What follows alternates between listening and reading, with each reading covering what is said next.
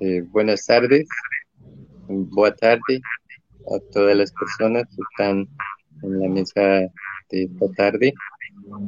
Hoy tenemos la honra y placer de contar con el profesor Patrick Lloret y para la clausura de nuestro encuentro a la profesora Fernanda Bernardo. Eh, entonces, eh, primero vamos a presentar al profesor Patrick. Eh, es doctor en ética animal por la Universidad de Lyon. Después de haber obtenido el doctorado, se dedica a la filosofía de Jacques Derrida. Fue nombrado profesor de ética animal en la Universidad de Lyon entre sus principales temas de investigación están la ética aplicada, la ecología, la antropología de la naturaleza y la psicopatología. Ha publicado varios artículos y libros, entre los cuales se encuentran Jacques Derrida, Ética y Política de la Animalidad, una ética animal para el siglo XXI, la violencia de la ética, Derrida para humanistas. Es un placer contar con su participación. Gracias. Eh, muchas gracias, eh, Jonathan, por tu muy generosa invitación. ¿Me, escuchan bien? Sí. Sí, profesor Patrick, só, un instante, instante, só dar un aviso que Uh, StreamYard uh, nos notificou que existe um problema no YouTube no Brasil e a transmissão, então, está uh, um tanto quanto falhada no Brasil, especificamente, é um problema do YouTube. Então, uh, recomendamos que assistam por el Facebook. O link está nos comentários. Uh, eu coloquei aqui as pessoas que estão nos assistindo pelo YouTube. A transmissão será melhor por esse canal do Facebook que está nos comentários ali, só dá um clique. Desculpe, só para que o pessoal não desista, porque fica travando muito a transmissão. Ok, sí, gracias, uh, Moisés. Uh, pues uh, muchas gracias por la, la, invitación en ese, en ese, creo, importante encuentro dedicado a, a las relaciones entre lo que llamamos de construcciones y lo que, y lo que llamamos uh, la, la, panasomia, la pana, perdón, la, pana, la, la panasomia, ¿sí? Uh, y, y, durante, durante mucho, mucho tiempo no, no sabía sobre qué hablar, pero he reflexionado y creo que hay que hay que elegir el problema más, uh, más para mí más fundamental uh, de, lo que me... De, lo, el problema lo voy a nombrar y lo voy a, voy a intentar explicar porque pienso que, pienso que si identificamos ese problema, podremos quizás entender mejor el intento, porque yo pienso que la filosofía, la filosofía es un intento no, no pienso que, hay, que tengamos que considerar que la, filosofía, o las filosofías más bien dicho, han uh, resuelto, uh, resuelven los problemas así simplemente en escribir libros, en eh, escribir artículos, etcétera, etcétera. Pienso que son intentos de, de resolver un, problema, una cuestión relacionada con un contexto histórico, político, etcétera, etcétera. Y um, el problema que me parece fundamental para entender uh, hoy lo que puede ser uh, la deconstrucción desde el lado de, de, Derrida, pero también de otros lados, es la cuestión del anarquismo. Yo pienso que no, no, hemos, no hemos pensado seriamente lo que uh, llamamos anarquismo político y ese es, una, es, una, es un debate fundamental hoy, por ejemplo, en la filosofía francesa contemporánea, con eh, la publicación de un libro de una pensadora para mí fundamental, que se llama Catherine Malabou, y Catherine Malabou acaba de publicar un libro muy importante sobre las relaciones entre el anarquismo político y el pensamiento filosófico contemporáneo a través de varios autores como Levinas, como Schurman, como Deleuze, como Rancière, como Agamben, etc. Y hay un capítulo muy importante sobre Derrida. Y la, la pregunta, perdón, que ella hace a, a Derrida es saber si, dado que es eso el contexto, creo, dado que vivimos una crisis absoluta de las instituciones políticas, que ahora sabemos que las instituciones políticas a pesar de que hay que defenderlas, evidentemente, eh, ahora sabemos que las instituciones políticas occidentales, como llamadas eh, Estado de Derecho, llamadas eh, República, y todos esos conceptos muy, muy, muy extraños, han fracasado. Han fracasado porque no permiten y no permiten realmente responder a las exigencias políticas y éticas del, de los, eh, de los ciudadanos, del, del pueblo. Eh, hay una, la, la, la, la, democracia ha creado una, una representación, una idea de, de, representación que, una, que es una representación totalmente abstracta. Ningún ciudadano se reconoce realmente en, eh, en el poder político. Y creo que a partir de esa crisis profunda de la política y también del pensamiento político que no ha pensado tampoco la cuestión anarquista, eh, podemos hacernos esa pregunta radical. ¿Hay algo en la deconstrucción que nos permite o que nos permita pensar lo que puede ser un anarquismo político? Es eso para mí un tema fundamental.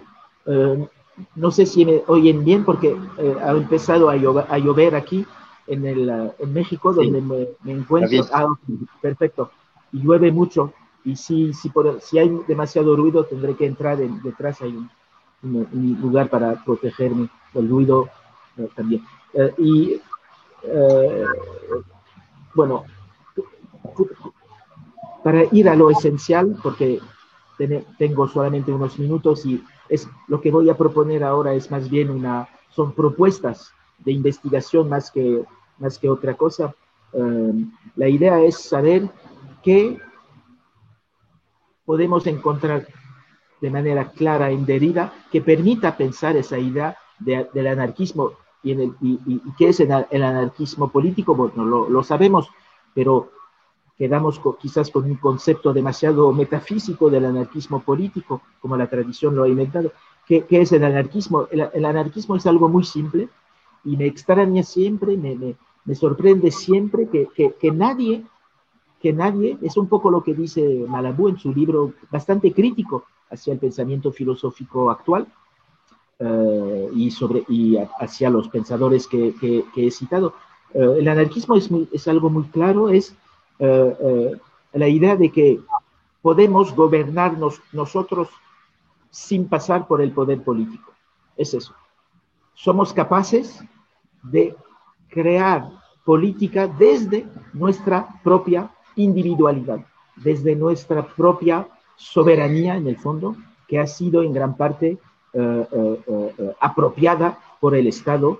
De ahí la idea de soberanía, soberanía política, que es totalmente opuesta a la idea de anarquismo político. Y hay en Derrida elementos para pensar eso, evidentemente hay muchos. son muy complejos, no, no podemos eh, estudiarlos todos aquí, pero eh, uno de los elementos que me parecen eh, interesantes para ir hacia ese, ese concepto renovado, ese concepto un poco deconstruido y deconstructivo del anarquismo político, ese concepto sería lo que Derrida ha trabajado mucho bajo la, la idea de, de, de construcción de lo propio del hombre. Eh, lo propio del hombre, que es en el fondo, es un tema que ha, al cual Derrida ha dedicado muchísimos textos. Quizás el pensamiento de Derrida sea un pensamiento sobre la deconstrucción de lo propio del hombre. Eh, y a veces los comentaristas de Derrida olvidan del hombre hablan de lo propio, de la idea de propiedad, pero no van hasta el hombre. Lo que quiere decir también que eh, podemos encontrar elementos en Derrida que para mí permiten deconstruir la principal consecuencia de lo que llamamos la, lo propio del hombre y es lo que llamamos el humanismo. Eh, el humanismo también ha fracasado en el fondo, eh, por muchas razones. Eh, pero llueve muchísimo, voy a entrar porque ni me, ni me escucho, ni me escucho yo, voy a, perdónenme, voy a entrar, hay mucho ruido.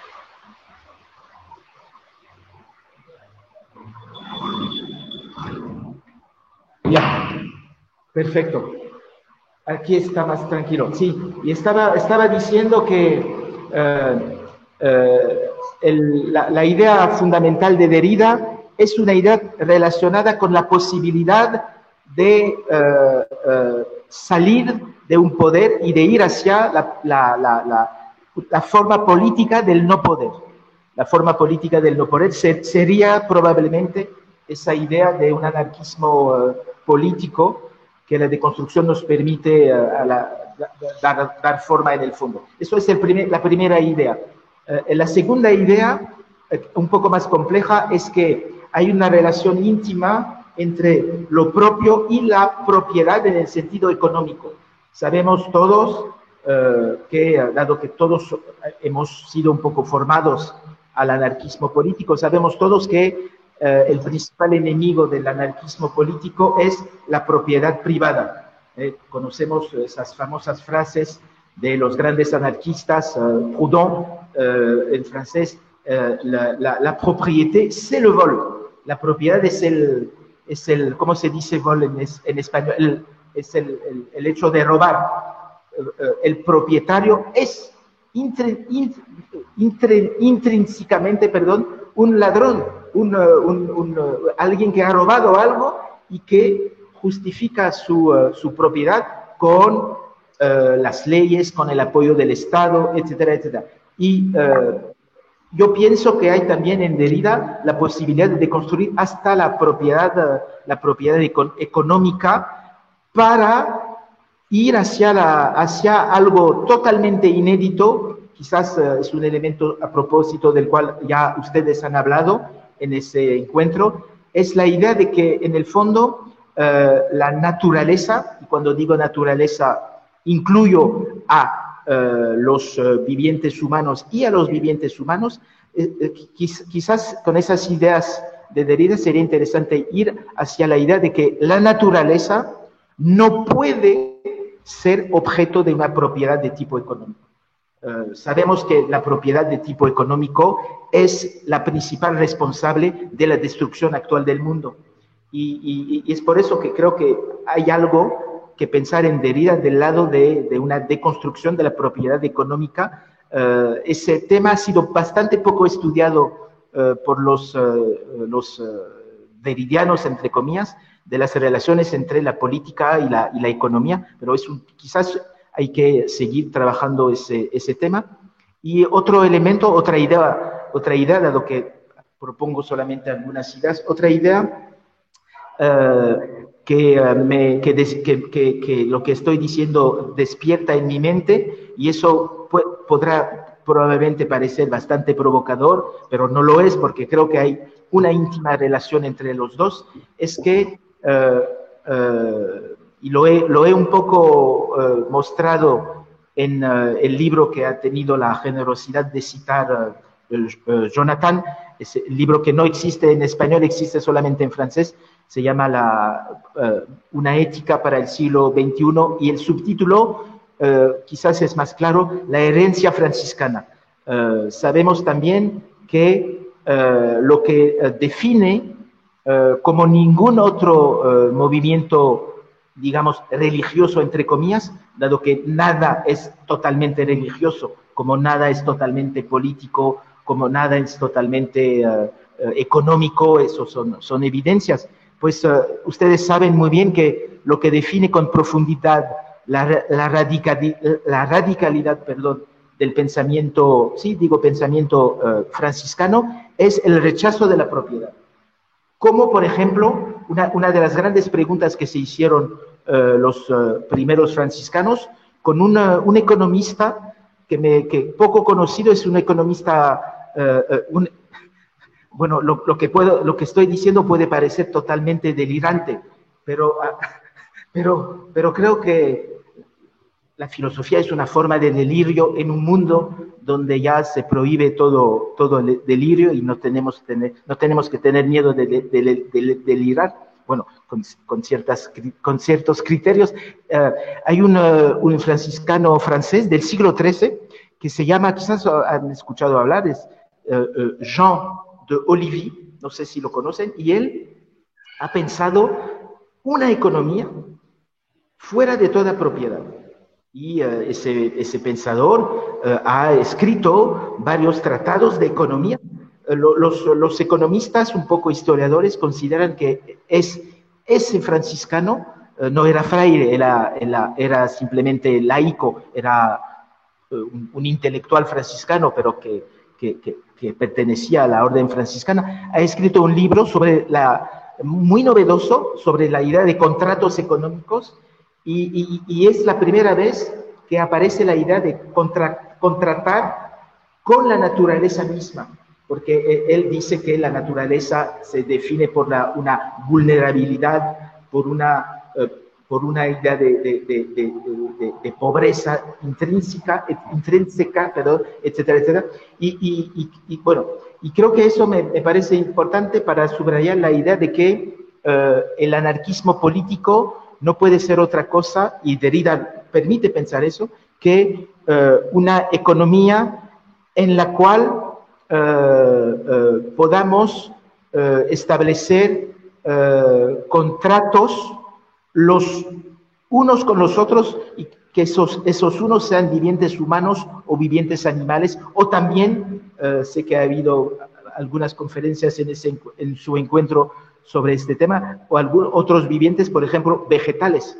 Eso implica una, una toda nueva relación con lo que llamamos el mundo, la naturaleza, y, uh, y uh, Derrida eso permite, permite, uh, permite pensarlo, creo, sin ningún, sin ningún problema. Y la, una última idea un poco general para mostrar que efectivamente no es delirante hablar de la posibilidad de ir a encontrar en la deconstrucción elementos para pensar un anarquismo político bastante nuevo y, y, y radical.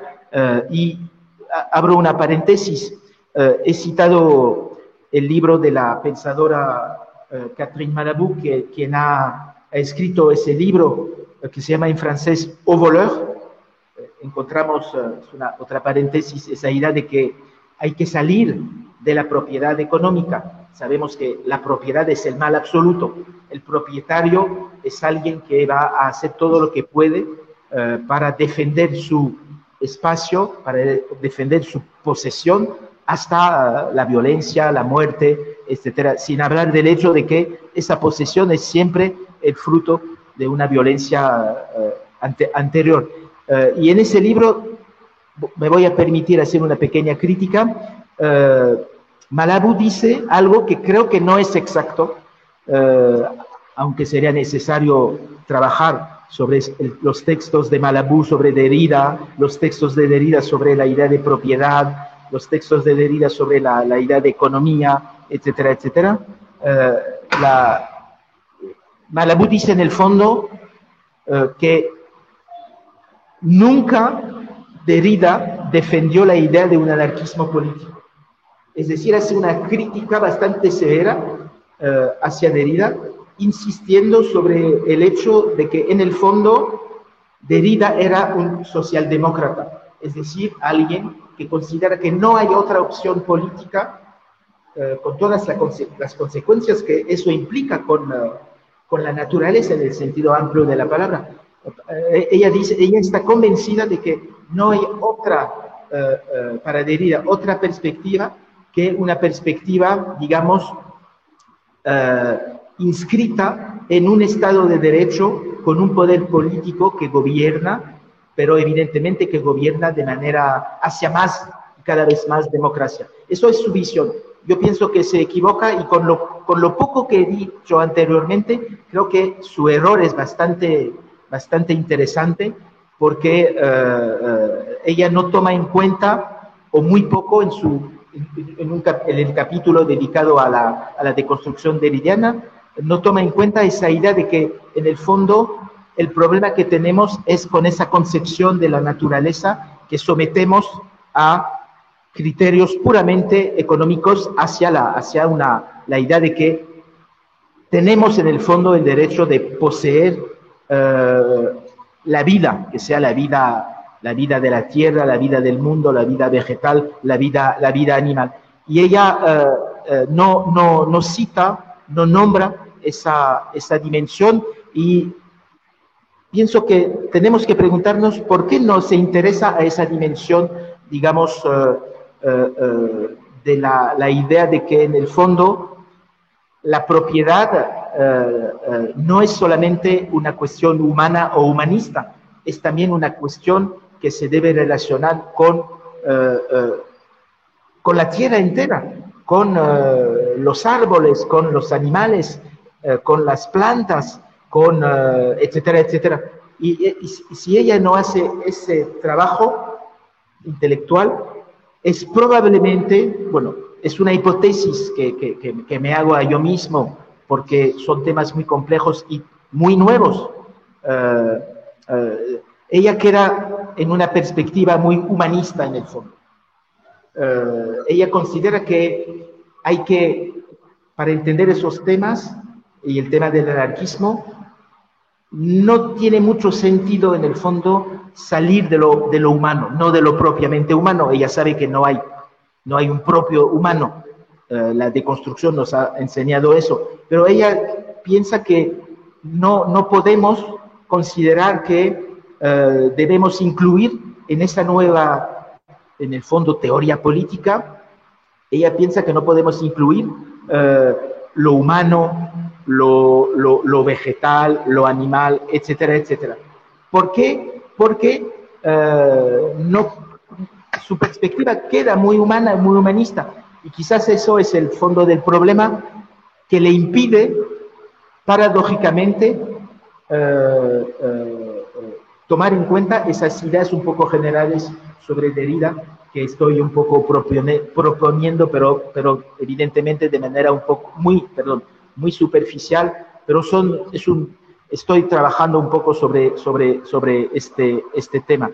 Pero la crítica que hago a Malabú, a pesar de la importancia de su pensamiento, de su obra, y, y, y, de, la, y de, la, importancia que ha representado la deconstrucción uh, en su propio pensamiento, a pesar de que ha intentado ir hacia más allá de esa deconstrucción, para salir de la, como lo sabemos todos, de la, de la, de la, del problema de la escritura, que es evidentemente la gran cuestión de la deconstrucción, hacia lo que ella llama la plasticidad. Pero lo, lo, lo, lo, lo extraño es que ella, por ejemplo, no ha puesto y no pone nunca en relación lo que sería, pienso yo, una revolución intelectual y simbólica muy importante, no pone nunca en relación su concepto fabuloso que queda en gran parte por, de, por pensar de plasticidad, ¿eh? ahora creo que es un concepto esencial para pensar el mundo contemporáneo, no pone nunca en relación el concepto de plasticidad con lo que estoy diciendo a propósito de una plasticidad de la naturaleza, una plasticidad de la vida animal, y pensar desde la plasticidad sin tomar en cuenta esas otras formas de vida, creo que es quedarse en una postura humanista, pero bueno, voy, voy, a, voy a acabar eh, dentro de un minuto, pero esa perspectiva humanista, desgraciadamente, uh, es algo bastante frecuente, per, per, perdón, perdonen, perdonen, en los deridianos, a pesar de que evidentemente ha habido desde algunos años muchos escritos de los, de los deridianos, o de deridianos, perdón, sobre la cuestión no humana en el fondo, animal, vegetal, poco, uh, la cuestión de la naturaleza, del, medio, del concepto ah, que no me gusta, pero l'environnement en francés, el medio ambiente, etc. A pesar de todo eso, la mayoría de las lecturas de Derrida quedan muy humanistas. y, eso es, creo que es el fondo del, del, problema y que, que, seamos deridianos o que seamos como Malabú, eh, la cito, pero podría citar otras personas, que seamos no antideridianos, pero fuera de la, de, de, la, de, la, de la, herencia deridiana, las, la mayoría de, las lecturas no son capaces quizás de pensar un más allá de lo humano, un más allá del humanismo, eh, y eso creo que es, es el reto eh, del pensamiento para el siglo XXI. Tenemos, tenemos la deconstrucción y otras escuelas filosóficas que lo permiten. Tenemos también, como lo he dicho muy rápidamente, la herencia franciscana, evidentemente, fuera, de todo folcloro, fuera de toda religiosidad, eso no es nuestro problema, eh, etc. Tenemos muchas, eh, muchas formas de pensamiento eh, eh, antiguas, clásicas, modernas y contemporáneas que nos llevarían a pensar de una manera totalmente nueva, insisto, la, posibilidad de, de, un gobierno, de un autogobierno de sí mismo eh, para crear relaciones realmente políticas que no tenemos en el fondo en los estados contemporáneos actuales. Muchas gracias por su paciencia y hasta muy pronto. Saludos.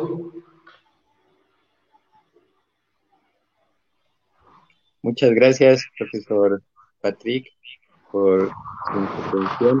Al final eh, vamos a hacer las, preguntas, las colocaciones. Ahora vamos a pasar a la conferencia de la profesora Fernanda Bernardo. Bien, eh, la profesora Fernanda Bernardo es profesora de Filosofía Contemporánea en la Facultad de Letras de la Universidad de Coimbra. Desde hace largo tiempo, filosóficamente, se ha posicionado en la deconstrucción, trabajando en la intersección de filosofía con la literatura, la poética, las artes de lo visible, la ética y la política. Es doctora en la Universidad de Coimbra y profesora asociada de filosofía. Actualmente eh, se interesa en las áreas de ética, metaética, filosofía política, filosofía del arte, filosofía contemporánea de construcción. Es traductora de diversos textos de Jacques Derrida.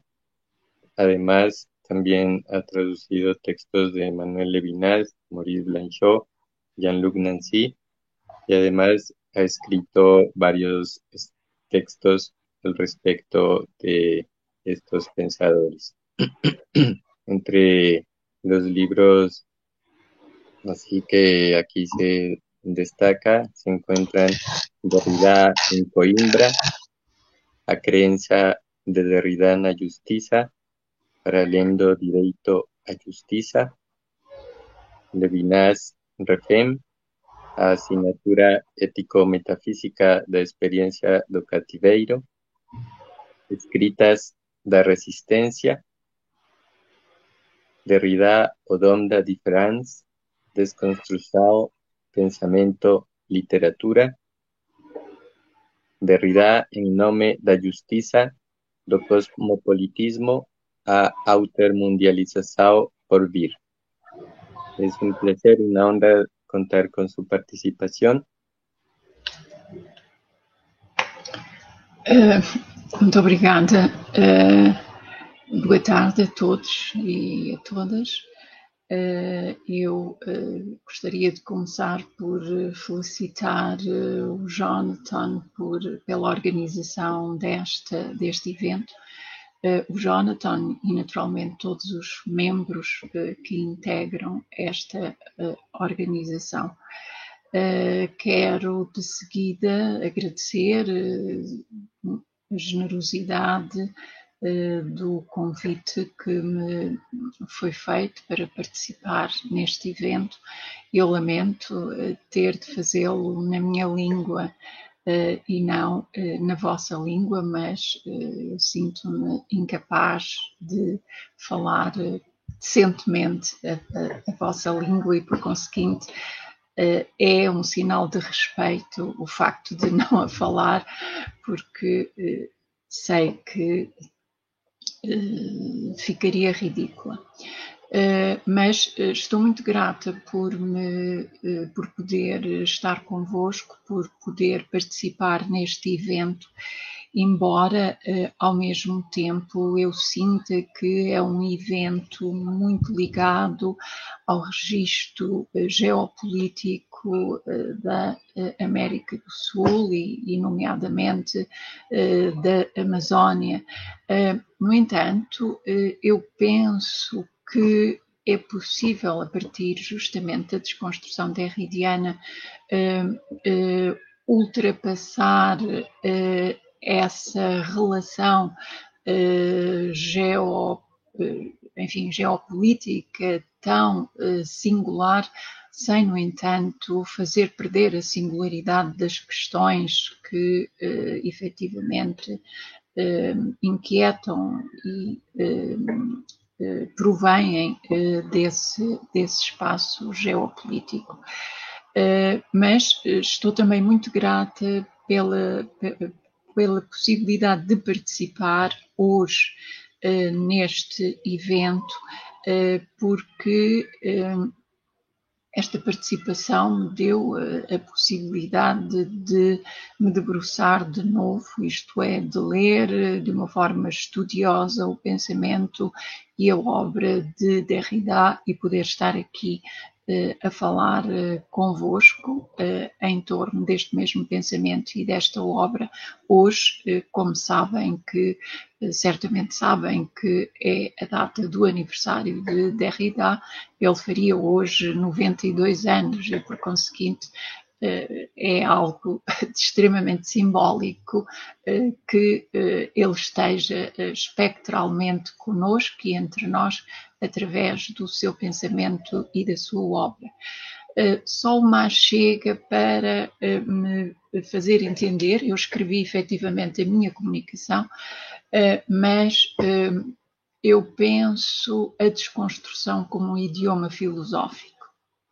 E o que é que eu quero dizer com isto? A desconstrução é um idioma filosófico específico, singular.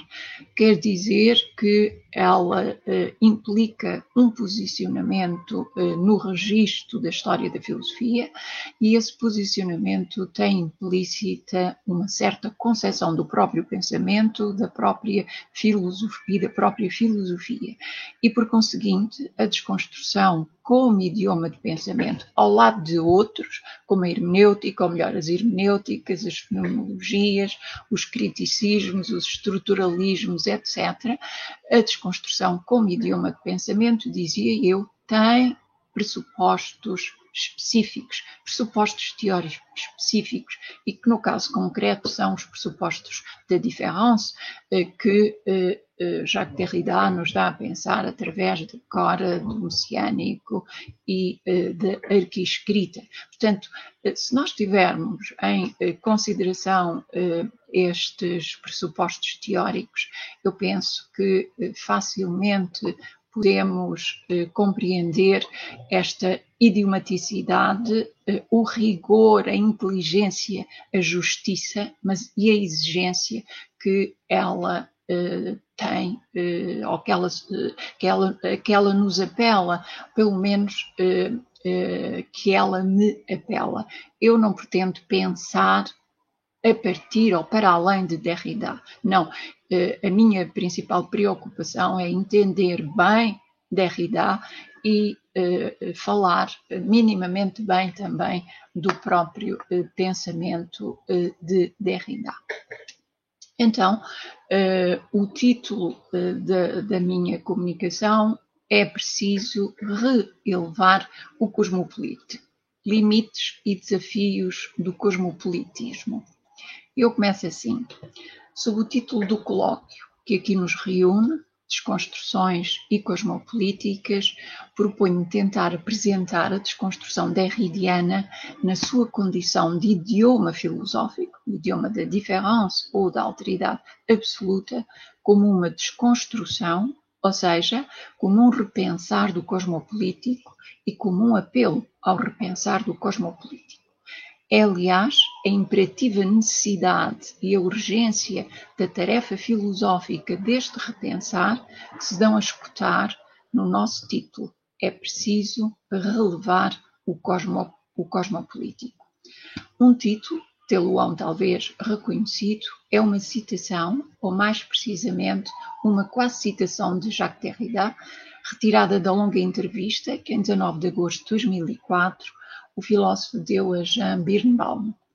Na grave premência da sua ordenação, é preciso, é preciso relevar o cosmopolítico.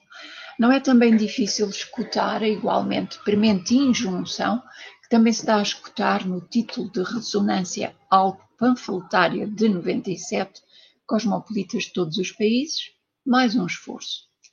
Cosmopolitas invoca e convoca Derrida mais um esforço. É preciso mais um esforço para repensar e relevar, isto é, para reelevar o cosmopolítico, cujo paradigma pertence ainda, no essencial, à era da ontoteologia política da soberania e do Estado territorializado, sendo por isso passível de sofrer apropriações desviantes e de padecer de inúmeras insuficiências e de limites vários. E notemos já também a necessidade e a urgência desta tarefa teórica plasma um gesto de lúcida e de responsável vigilância e resistência. O gesto teórico derridiano de repensar o cosmopolítico e de apelar ao repensar do cosmopolítico, entenda-se o gesto teórico-filosófico para repensar os pressupostos do cosmopolitismo e, em boa verdade, da ocidentalidade filosófica ou cultural, é em si mesmo também já um gesto político, ou mais precisamente um gesto hiperpolítico para um outro pensamento, uma outra concepção e uma outra praxis do político-democrático. Nos, nos sombrios dias que vivemos, nada me parece mais necessário nem mais urgente. Nada me parece hoje em dia mais necessário nem mais urgente do que saber de que falamos quando falamos e quando ouvimos falar de cosmopolítica, de política, de ética, de cidadania, de democracia, de globalização, mundialização ou altermundialização. E depois de ouvir o Patrick, acrescento anarquia ou anarquismo. Repito, nada me parece hoje em dia mais necessário nem mais urgente. A tarefa teórica é um gesto de resistência é um irredentismo filosófico, não um anarquismo.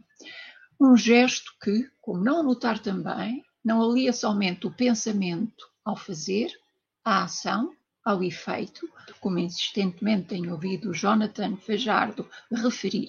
Em sede derridiana, o pensamento é imediatamente agente, imediatamente praxístico-performativo, como aliás também já Heidegger o dizia, dizendo que pensar é uma Handlung. Um tal gesto alia também o pensamento à exigência do estudo, da educação, do ensino e da formação.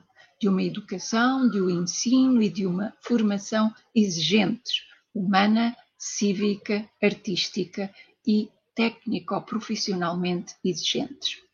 Daí a tarefa que nesta matéria incumbiria também hoje a responsabilidade de uma universidade à altura da sua missão e nela às faculdades de letras e ou de humanidades e nestas, muito especificamente aos departamentos de filosofia, trabalharem afincadamente para a emergência de novas humanidades, de humanidades renovadas, como Jacques Derrida o advoga em A Universidade Sem Condição, nomeadamente, assim trabalhando para a lúcida e laboriosa construção de uma outra humanidade, de uma outra cidadania, de um outro e novo mundo e de uma outra maneira de nele viver, ou mais precisamente, de nele sobreviver com, com a totalidade dos viventes e não apenas com os viventes humanos.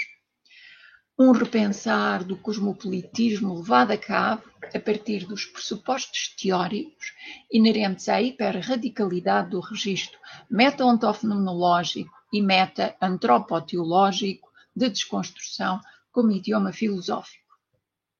Um registro que, salientando a filiação abraâmica e nela predominantemente cristã da longa tradição do cosmopolítico, cosmopolitês, salientará também os seus limites, sem todavia o desacreditar, antes o refinando e radicalizando no desafio e no sonho de um cosmopolitismo por vir, no modo de uma efetiva altermundialização, que o mesmo é dizer, sob o espírito da justiça e em nome da justiça, que prévia ao direito, distinta do direito e sempre disjunta do direito, Derrida pensa, numa certa piugada de Emmanuel Levinas, como infinita relação heteronômico-dissimétrica ao outro como outro, isto é, como uma alteridade absoluta.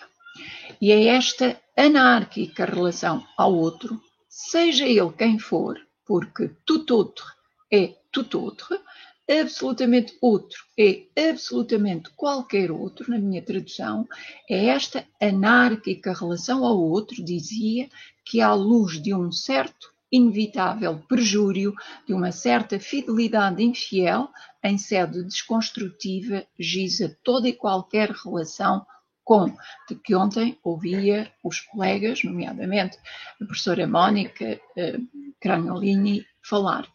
Relação com outrem, seja ele quem for, um vivente humano, animal, vegetal, mineral, etc.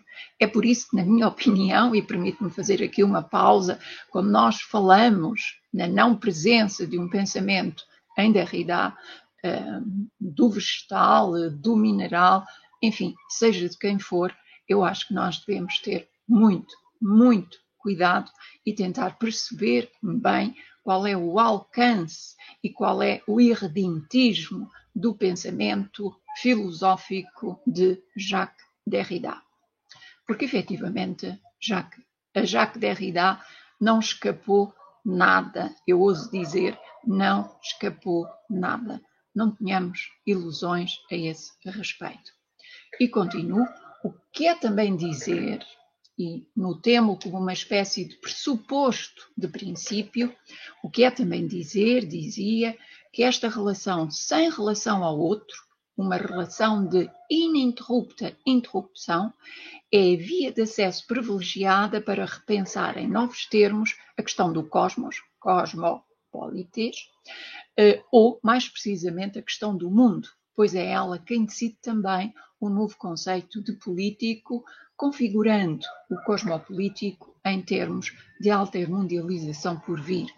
Altermundialização na qual, no início dos anos 2000, Derrida assumia depositar a sua esperança face à crescente desesperança nas forças político-partidárias, incapazes no seu estado atual, ontem como hoje, diria eu, fomentarem e integrarem um discurso altermundialista. Um discurso desligado do poder e movido a impoder, movido não mais do que pelo poder do seu impoder e do seu desejo de justiça social, atravessaria todo o campo social de onde emergiria e que mobilizaria. Um discurso para uma política altermundialista que então Derrida desejava, e passo a citá-lo, capaz de combater ou de reorientar todas as instâncias que capturaram hoje o processo ambíguo da mundialização. O G8, o mercado totalitário, o mercado livre, o Banco Mundial, o FMI, a OCDE, a OMC, sem falar da respeitável, mas tão fraca e reformável e perfectível ONU, cuja sede deveria ser deslocada e os poderes executivos reforçados e autonomizados. Derrida escreveu isto em 2004, eh, mas eh, aquilo que diz é infelizmente mais do que atual, quando nós pensamos a ação contemporânea da ONU relativamente àquilo à guerra que se passa na Europa e que não é, embora localizada na Europa, não é uma guerra apenas europeia, como bem sabemos. Dou a palavra a Derrida e ao seu sonho de uma política altermundialista, para além do cosmopolitismo e, portanto, para além da cidadania do mundo e para além de um Estado-nação mundial, como todos sabem, desejado por Habermas. Cito então Derrida, creio muito na altermundialização, dizia o filósofo em março de 2004, em entrevista a Sylvain Bourmeau e Jean-Max Collard. E precisava, não nas formas que ela toma atualmente, frequentemente confusas e heterogêneas, mas no futuro, assim o creio, as decisões tomar-se-ão a partir daí, os Estados-nações hegemónicos e as organizações que deles dependem, nomeadamente as cimeiras económicas e monetárias, deverão ter em conta esta força. Os partidos políticos, tais como atualmente existem, são incapazes de integrarem um discurso altermundialista. Nada tenho contra os partidos, são precisos partidos, mas a ideia de que os partidos, quaisquer que sejam, vão determinar a política acabou. A nova força a que aludimos é sem partido, atravessa todo o campo social, também não pertence a uma classe social, todos os tipos de trabalhadores nela se encontram. Fim de citação. E no discurso proferido a 8 de maio de 2004, no, festejo, no âmbito dos festejos dos 50 anos de Le Monde Diplomatique, o filósofo voltava a reiterar a sua confiança nos jovens movimentos altermundialistas. Dizia ele, por mais heterogêneos e confusos que por vezes possam ainda parecer, dizia, estes novos agrupamentos altermundialistas representam, a meus olhos, a única força viável e digna de porvir. Em que termos é que isto se conjuga com não com o anarquismo, porque nós sabemos que o anarquismo uh, uh, uh, sofre de todos os pressupostos do humanismo que está em questão repensar e, portanto, desconstruir, mas em que termos é que esta ideia de Derrida não se articula com a ideia de, de, de civil desobedience, portanto, da desobediência cívica mais do que civil, de Trudeau, que Derrida também nos dá eh, a pensar a partir do seu pensamento, do irredentismo do seu pensamento e, mormente, do irredentismo do seu pensamento da justiça, que na linha numa certa linha e até certo ponto na piugada de Emmanuel Levinas, o filósofo distingue do direito.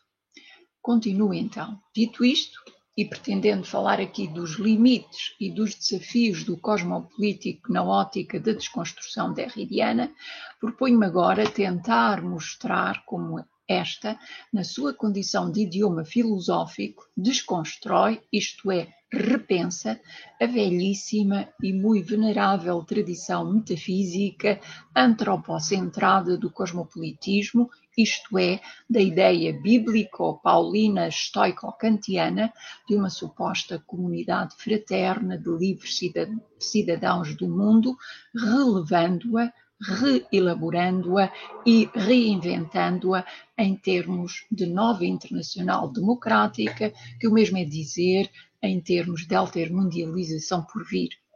Reelaboração e reinvenção que configuram precisamente, insisto, o esforço teórico-performativo solicitado por Jacques Derrida aos cosmopolitas de todos os países para pensarem e tentarem implementar uma outra ideia de cosmopolitismo, à luz de uma outra e mais elevada ideia de justiça e de hospitalidade, bem como à luz de um outro pensamento do mundo, da cidadania, do político, do próprio político à escala europeia e mundial, do humano, das luzes, da soberania, da emancipação, da revolução, da democracia, do direito internacional e dos próprios direitos humanos, na esperança de, lúcida e reflectidamente, assim se lograr caminhar para a implementação de uma novíssima nova ordem mundial no tempo, como o nosso, de equivalência generalizada, em que, para além das teletecnologias, a dita mundialização em curso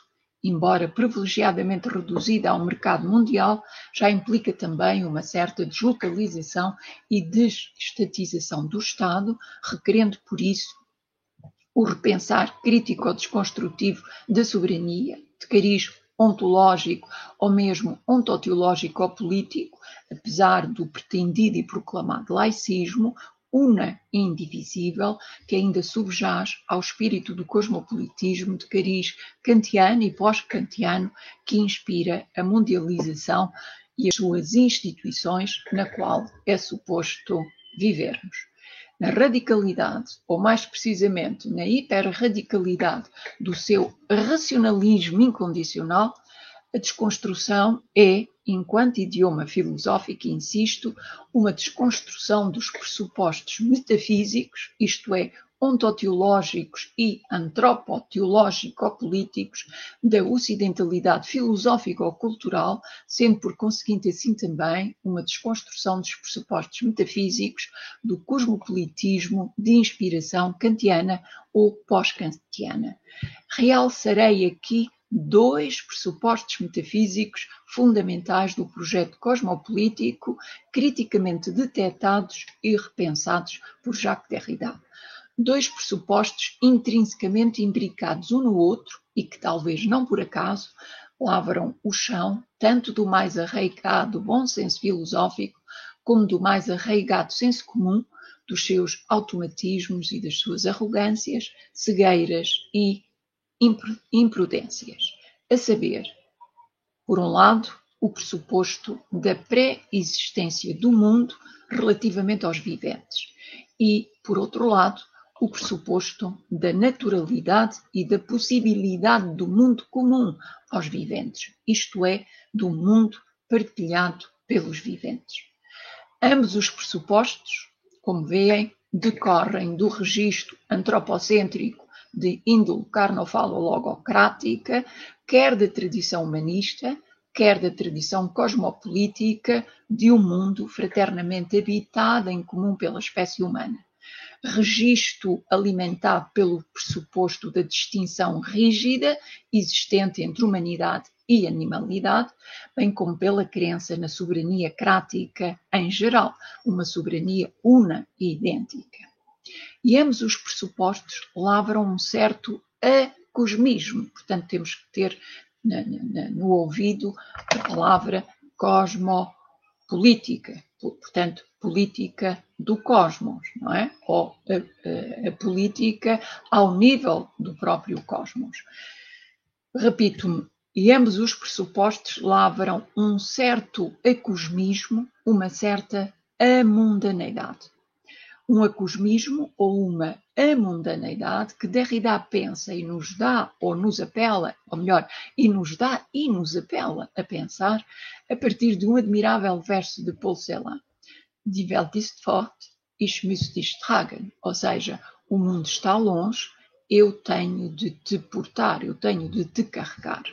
Um verso que dá conta do registro poético ou, se quiserem, poemático inerente ao idioma desconstrutivo, precisamente o registro do irredentismo deste, deste pensamento.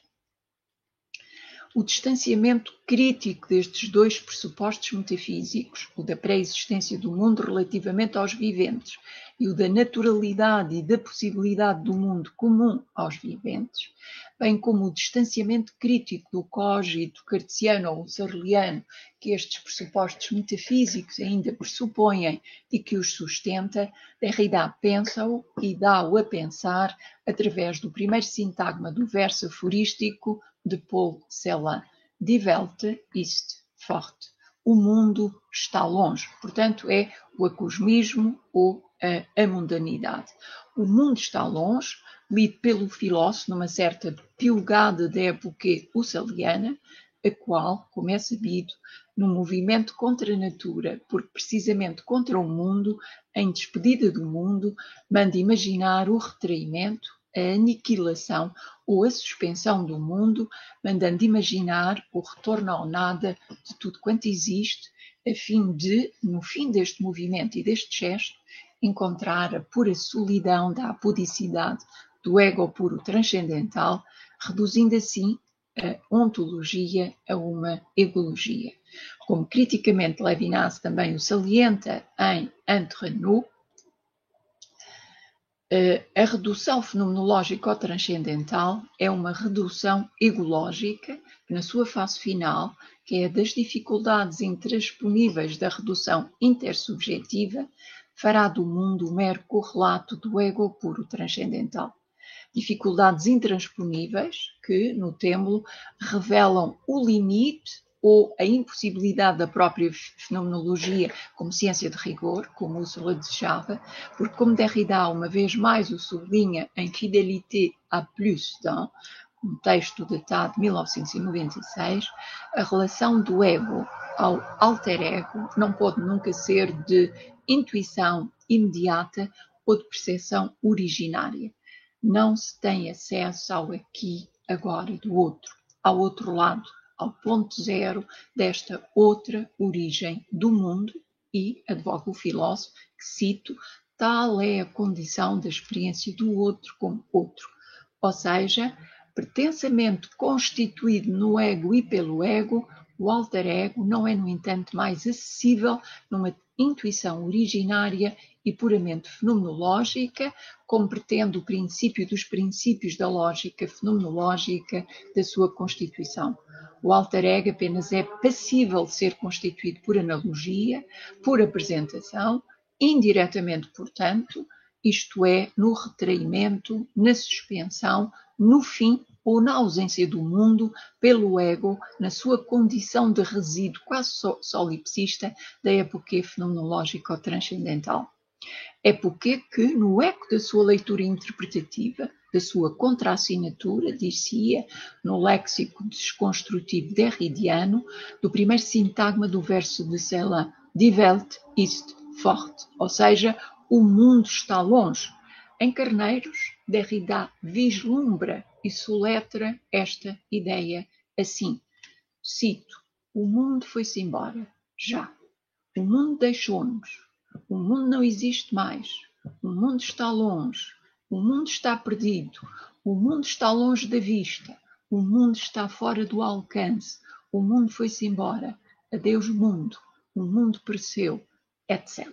Portanto, veem que é precisamente a procura de uma instância anárquica, como que principial, que Derrida está aqui à procura num certo registro acósmico, ou se quiserem, num certo acomismo, num certo adeus ao próprio mundo.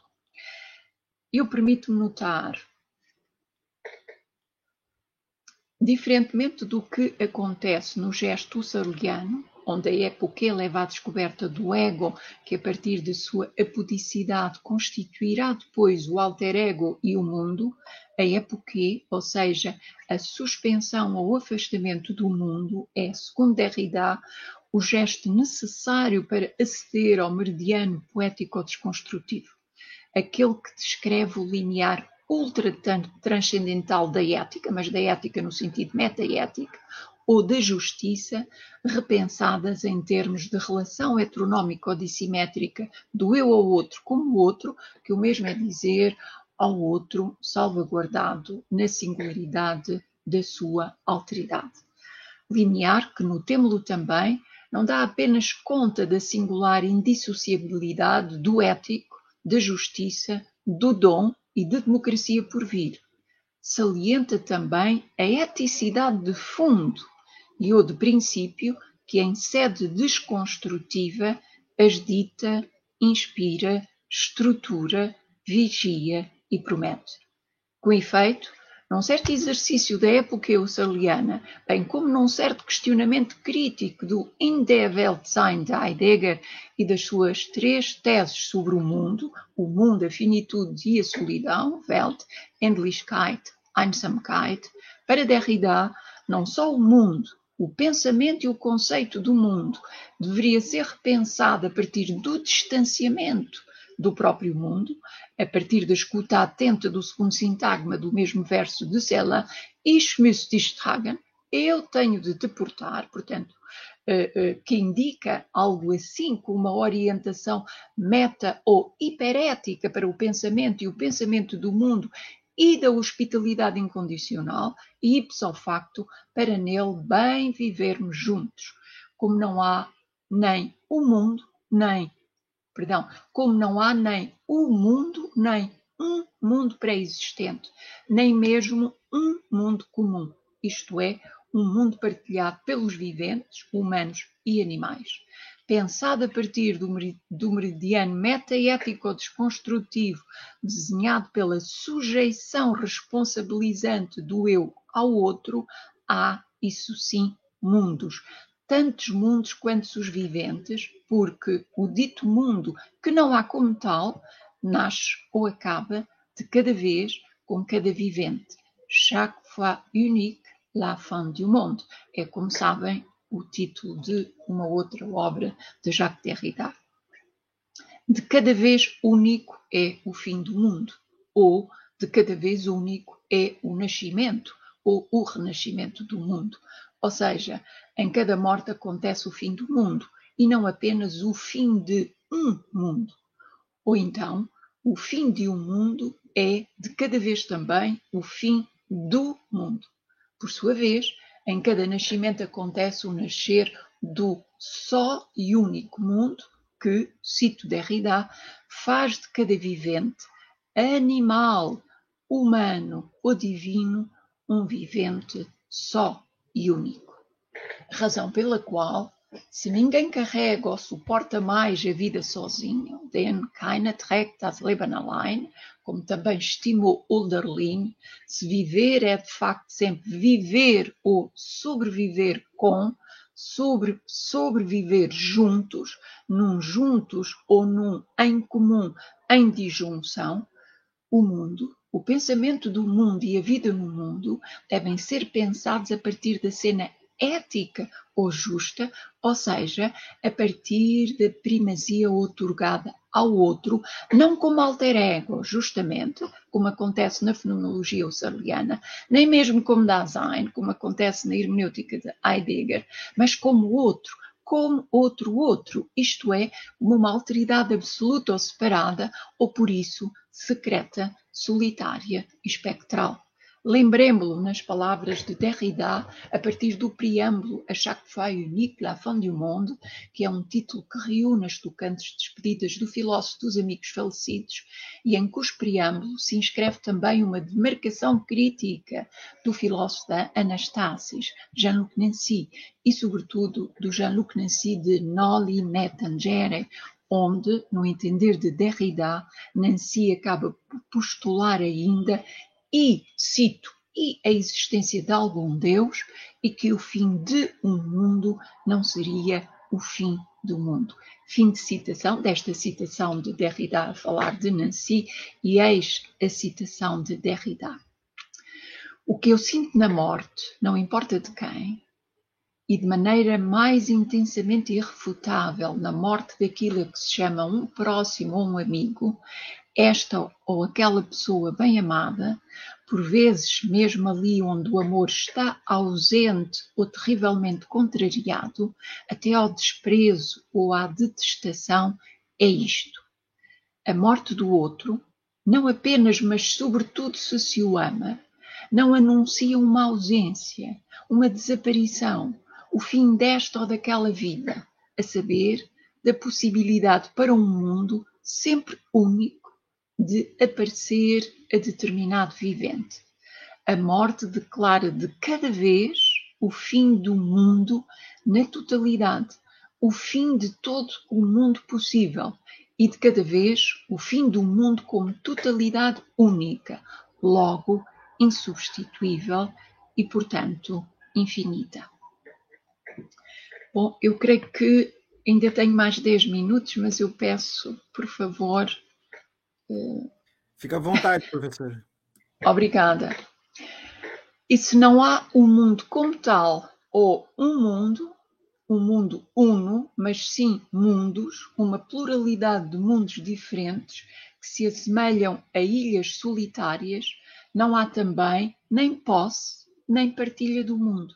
Não só não há o mundo como tal, como não há também nem um mundo próprio, nem um mundo comum, um mundo partilhado, como de certo modo se pretende ainda no âmbito do cosmopolitismo, em razão da rotundidade e da finitude do globo terrestre, que é para Kant, como sabem, o fundamento do princípio da livre circulação dos homens à superfície da Terra. Obenflage é a palavra usada por Kant sem qualquer nihilismo ou insularismo solipsista, não só cada mundo é agora para Derrida algo assim como que uma ilha sem margem, como o próprio mundo e o viver juntos no mundo devem ser pensados a partir do primado da relação do eu ao outro como outro, sendo também por isso agora o eu no mundo, não mais um dono e senhor soberano, não mais um proprietário, mas, como ontem também ouvi aqui referir, mas tão somente um hóspede, um hóspede de passagem, na sua singularidade irredutível, solitária, secreta, insular, o, suje o sujeito é agora no mundo um hóspede que acolhe outrem como tal, isto é, que acolhe outrem como outrem na sua própria condição de hóspede e não na condição de dono e senhor, como ainda acontece no âmbito do direito cosmopolita de Kant, restringido à hospitalidade universal enquanto condição da paz perpétua entre os homens. Eis como no seminário La Bête Souverain, no volume 2, Derrida o precisa. Cito os mundos nos quais nós vivemos são diferentes até à monstruosidade do irreconhecível, do inigualável, do inverosímil, do não parecido, do não semelhante ou não assemelhável, do não assimilável, do intransferível, do incomparável, do impartilhável absoluto. Sabemos-lo de um saber inegável e teimoso, quer dizer, em permanência denegado do impartilhável abissal, quer dizer, separado, como uma ilha de outra por um abismo para além do qual nenhuma margem é sequer prometida, que não deixaria acontecer nada, por muito pouco que fosse, fosse digno da palavra acontecer, do impartilhável abissal, pois do abismo entre as ilhas do arquipélago e do intraduzível vertiginoso, de tal modo que a própria solidão de que tanto falamos nem sequer é mais a solidão de vários no mesmo mundo, a solidão ainda partilhável num único e mesmo mundo coabitável, mas a solidão dos mundos, o facto inegável de que não há mundo, nem sequer um mundo, nem sequer um único e mesmo mundo. Não há mundo uno. O mundo, um mundo, o mundo uno é o que não há. Fim de citação. Não é, pois, o eu que está à partida no mundo que lhe pré-existiria e para onde teria sido abruptamente lançado, como pretendeu a Gewoffenheit de Heidegger. É antes de cada vez um mundo, um mundo que é o mundo, que nasce ou é instituído a partir de um eu obrigado ao outro, obrigado a bem portar, bem acolhendo o outro como outro, sob a insondabilidade e a incolmatibilidade da primazia, da vulnerabilidade do seu apelo. Um eu que vem assim, melancolicamente a si, como si, soi, justamente, isto é, um eu que se identifica ou que se exapropria na sua própria ex-apropriação do outro, da língua do outro, um eu que em si próprio não é senão uma identidade protésica, mais de um, nem mais um plus d'un, isto é, que não é mais um eu único idêntico, soberano, portanto, mas sim uma infinita não identidade a si em ex-apropriação. Um eu assim estrutural ou intimamente hiperresponsável ou hiper-hospitaleiro no sem fim do seu adeus ao cógito e da sua saudação a outrem. Um eu assim incondicionalmente hospitaleiro, anterior ao próprio cidadão, que existe ou deve, no entanto, existir em todo o cidadão, para um outro fundamento, um outro conceito e um outro estatuto da cidadania nacional, europeia ou do mundo. Uma cidadania desligada tanto da soberania do sujeito como da soberania do povo ou do Estado-nação. Modo de dizer ainda, num léxico de cariz mais levinasiano do que derridiano, por um lado, que é preciso pensar o eu já sempre no acusativo, isto é, já sempre sob o apelo da injunção da singular primazia do outro na sua absoluta vulnerabilidade, altura e espectralidade, e modo de, por outro lado, dizer que é preciso pensar o cosmos a partir do mundo e o próprio mundo e o bem viver juntos no mundo a partir do primado da relação hiperética ou justa ou incondicionalmente hospitaleira do eu ao absolutamente outro. Uma ininterrupta relação de interrupção que tanto enuncia o em si como o em casa, o chez soi, como chez soi chez l'autre, como em si no outro, ou como em sua casa, na casa do outro, à beira do fim ou do princípio do mundo. Die Welt ist fort, ich muss dich tragen. O mundo está longe, eu tenho de te portar. Em suma, e em conclusão, nem o mundo é uma ideia da razão pura, como no criticismo kantiano que inspira o cosmopolitismo, nem o eu constitui o mundo, como na fenomenologia husserliana, nem o eu foi lançado, geworfenheit, para o mundo onde habita com outros, in der Welt mit Dasein, como na fundamental ontologia de Heidegger.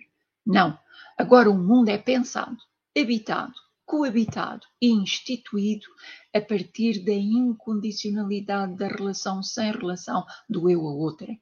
Uma relação de ininterrupta interrupção entre dois infinitos, entre dois abismos, entre duas ilhas, entre duas solidões ou entre duas singularidades absolutas, isto é, separadas, que não só giza a estrutura dissociada, heterogeneizada ou diferente do próprio sujeito, que não é mais um eu ou um ego cógito soberano, mas em si mesmo intrínseca e estruturalmente relação, relação heteroautonómica, como giza também uma tal relação a condição de possibilidades do viver juntos no mundo, respondendo assim às questões de saber quem é o outro e como pensar a sua proximidade ou a sua aproximação no presente.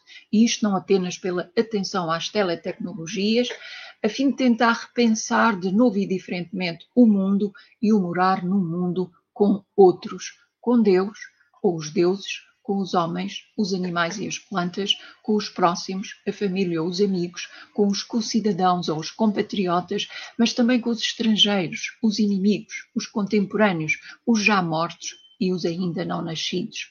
Com efeito, Diferentemente do que acontece na metafísica ou na ontologia do ser com ou do viver juntos no mundo, o laço social é agora repensado a partir da primazia da relação heteroautonómica ou dissimétrica ao outro, tal como é também por ela gizado. Um laço que, no templo também para terminar, ultrapassa as fronteiras do mundano instituído a que chamamos a humanidade a família, a cidade, a comunidade, a nação ou o Estado.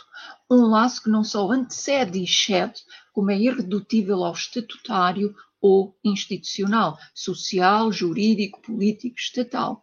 Um laço que, assim pensado, assim, isto é, em termos desconstrutivos, é portador da promessa de uma inaudita ruptura na história dos humanismos, do político e do jurídico, do cosmopolítico, das relações entre as comunidades, a sociedade civil e o Estado, entre os próprios Estados soberanos, entre o direito internacional, as organizações não governamentais e os próprios direitos humanos, entre a ética, o jurídico e o político, entre o público e o privado, entre a cidadania nacional ou mundial e uma cidadania internacional ou meta-cidadania, e etc. e etc. Um laço, segundo Derrida, se revela a condição não apenas para o viver juntos no mundo, mas mais liminarmente para um bem para um bem viver juntos no mundo, para além de todo o ajuntamento, de toda a oeconomia e, portanto, para além de todo o comunitarismo simbiótico. E dizemos o laço para um bem viver juntos no mundo, porque, como Derrida o salienta em Avouer l'impossible, o viver juntos não deve reduzir-se nem à simbiose orgânica, nem ao contrato jurídico-político, isto é, nem à vida segundo a natureza ou o nascimento, o sangue ou a terra, nem à vida segundo a convenção, o contrato ou a instituição. O bem do bem viver juntos, significado pela paz e pela justiça messiânicas em Derrida, põe em questão o velho paro posicional metafísico physis nomos, physis tesis, natureza, cultura, convenção, que na ocidentalidade filosófica ou cultural desde sempre eh, estruturou o laço social que é pressuposto tanto pela filosofia política como pela sociologia e pela antropologia do viver juntos. Um laço que arquiteta os alicerces metafísicos tanto do cosmopolitismo de inspiração kantiana e pós-kantiana, como dos humanismos, enquanto produtos da metafísica ocidental que pensaram a humanidade ou a dignidade do homem a partir da sua estrita oposição à animal, animalitas.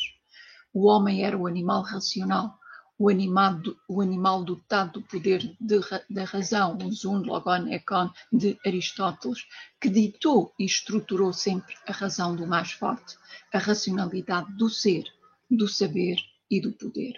Razão pela qual a desconstrução pensa o viver juntos a partir do para além de tudo quanto se funda nesta oposição metafísica natureza-cultura, a partir da ultra transcendente perdão, a partir da ultra-transcendentalidade do meridiano poético, desenhado pela excepcionalidade e pela incondicionalidade do bem ou da justiça, pensados em termos meta-ontoteológicos e meta-jurídico-políticos como relação sem relação ao outro.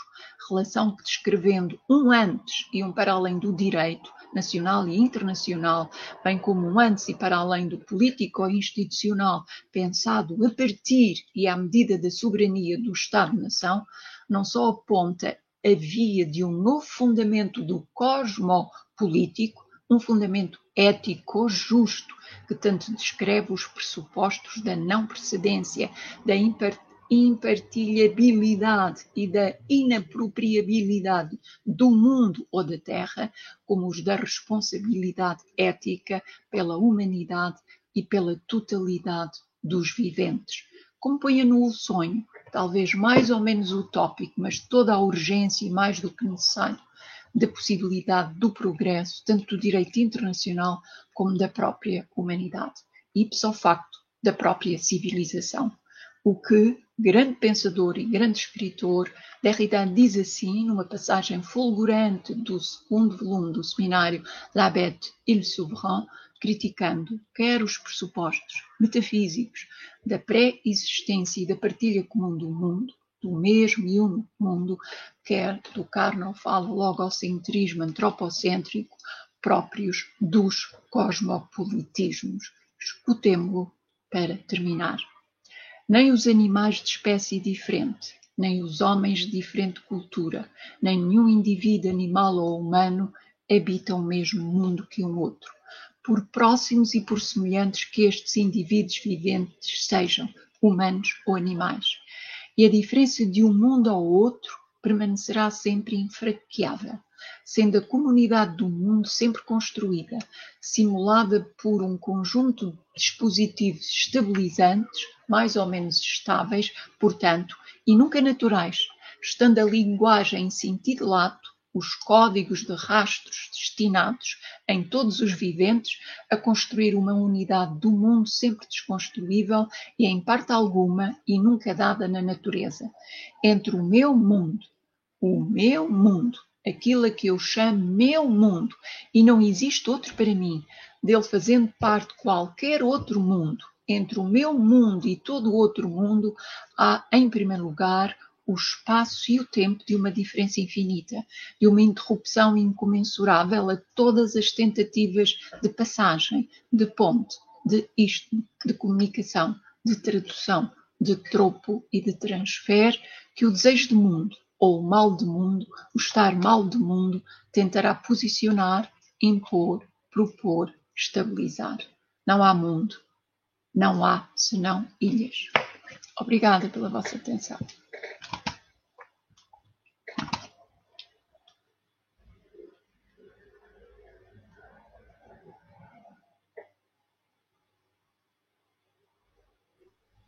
Muito obrigado, professora Fernanda, por esta bela palestra que nos oferece para fechar este encontro.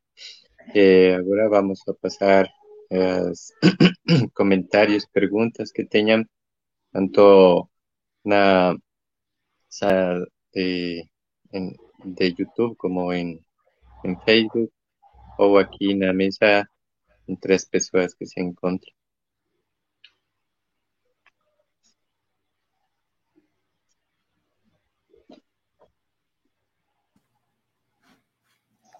Posso perguntar? É, pode, sim. Tá bom. É... Bom, primeiro eu queria dizer que uh, em relação ao, ao chat, né, só porque eu tô com essa parte técnica, imagino que a gente não vai ter porque a gente foi prejudicado pelo por esse problema técnico aí do YouTube, né? Um problema mundial, ou sei lá, localizado no Brasil. Então, não sei o que, que houve, que não houve é, conexão boa aqui para o Brasil, então acabamos. Eh, a, a, a, palestra certamente será assistida uh, após, né? Não, não ao vivo, porque trancou, travou, mas uh, certamente muita gente vai assistir posteriormente. É, mas, uh, professora Fernanda, primeiro gostaria de dizer que eu sou um grande admirador do seu trabalho. Né? Acredito que a senhora escreve artigos e seminais aí sobre a obra de Derrida e, Levinas, né? E, e não foi diferente hoje né, nessa a sua apresentação. É, eu usei um texto seu, inclusive, é, discuti no, na minha apresentação sobre o cosmopolitismo, que eu acho que lembra bastante essa apresentação, esse o segredo da fé, o fiel ateísmo de, de uhum. Derrida. E, enfim, foi, foi uma apresentação belíssima, eu estou né, de acordo com muitas coisas que foram colocadas. É, uh, mas eu queria problematizar uma, uma questão que a senhora colocou, é, pensando até na, no, no, que eu discuti hoje de manhã. Talvez a senhora tivesse odiado a minha, a minha palestra, não sei. Vamos uh, mas, assim, é, a senhora colocou que o Derrida, de certa maneira, abordou tudo, né? Que nós temos que ter cautela no sentido de, de acusá-lo, né? De lapsos ou, ou questões desse gênero, né? E, e, eu vou fazer exatamente essa, essa provocação aqui em cima de um ponto específico, né? É, nós temos observado uh, uh, aqui na, na, na, periferia, né, no Brasil e em outros locais periféricos do mundo, né, um crescimento grande do pensamento uh, decolonial é, e a recuperação de outras filosofias, né, filosofia é, dos diversos povos ameríndios, né, e foi bastante discutida aqui ao longo do evento, é, filosofia dos povos né, de origem afro, é, por exemplo, né, os povos Banto, Nagô, é, entre outros, né, e a gente tem observado que esses pensamentos têm uma altíssima complexidade, né, e na verdade se orienta por é, um quadro teórico, que aí, na falta de uma palavra melhor, eu vou chamar inspirado na, na antropologia de outras ontologias, né, embora com isso não queira dizer que são todos heideggerianos, nem filosofias do ser, mas simplesmente na falta de uma palavra melhor, o nosso vocabulário greco filosófico para caracterizar esses outros pensamentos, é, que eles são altamente sofisticados e, na verdade, é, essa representação de barbárie ou atraso relacionada com esses pensamentos era muito mais uma, uma lacuna ou uma violência né, advinda do pensamento colonial do que propriamente é, uma fragilidade desses pensamentos. Né? E, e, nesse sentido, é, é, existe o, o, problema que eu levantei, que de certa maneira dialoga com, com seu, seu, sua conferência, é, é que é, me parece que às vezes o, o, o Derrida ele faz uma representação é, do pensamento, uma descrição, né, não cair nos todos os problemas de representação, uh, desse de uma certa dualidade, né, como a senhora colocou no final, entre um arcaísmo baseado no sangue solo de um lado, né, e do outro lado esse esse contrato e, e esse e esse universo uh, individualista, né? Então é, é como se. E aí, então, ele propõe esse atravessamento, né, por essa experiência desértica, é, que a senhora associa a um, um, certo ateísmo. Acho até que gostaria de ler, talvez, um texto em que a senhora se relacionasse esse ateísmo de Derrida com o ateísmo que Levinas traz lá em Totalidade Infinito, né, como uma condição primeira, para depois é, que se separa né, da participação. E, e meu ponto vai mais ou menos por aí, né?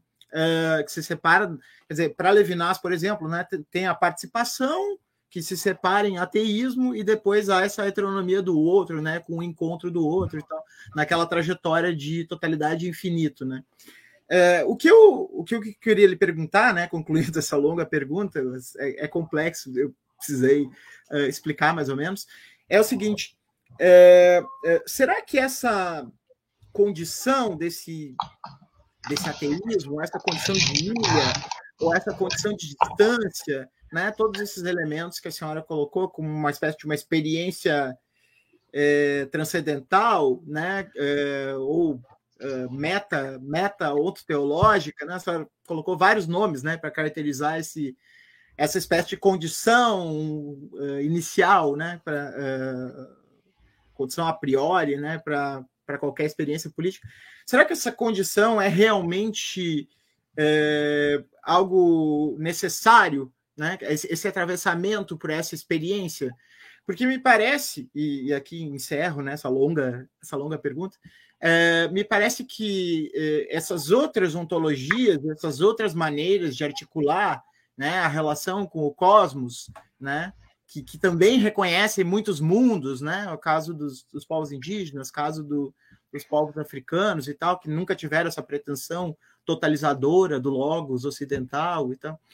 É, será que elas precisam ultrapassar essa dimensão de messianidade que, que Derrida coloca para que a gente alcance esse projeto cosmopolítico? Né? Isso não é, de alguma maneira, é, exigir que esses povos se coloquem dentro de um dilema que é um, né, ou de um problema que é um problema muito mais do Ocidente eurocentrado do que propriamente dessas outras é, desses outros povos fora é, da Europa, né, e do Norte global, digamos assim, hoje em dia, né, seria essa a, a, a pergunta que eu, que eu colocaria para a senhora. Bom, muito obrigada. São muitas perguntas, eh, são mesmo muitas, muitas perguntas. Vejamos, em primeiro lugar, uma nota prévia relativamente à desconstrução e ao pensamento derridaniano como idioma filosófico.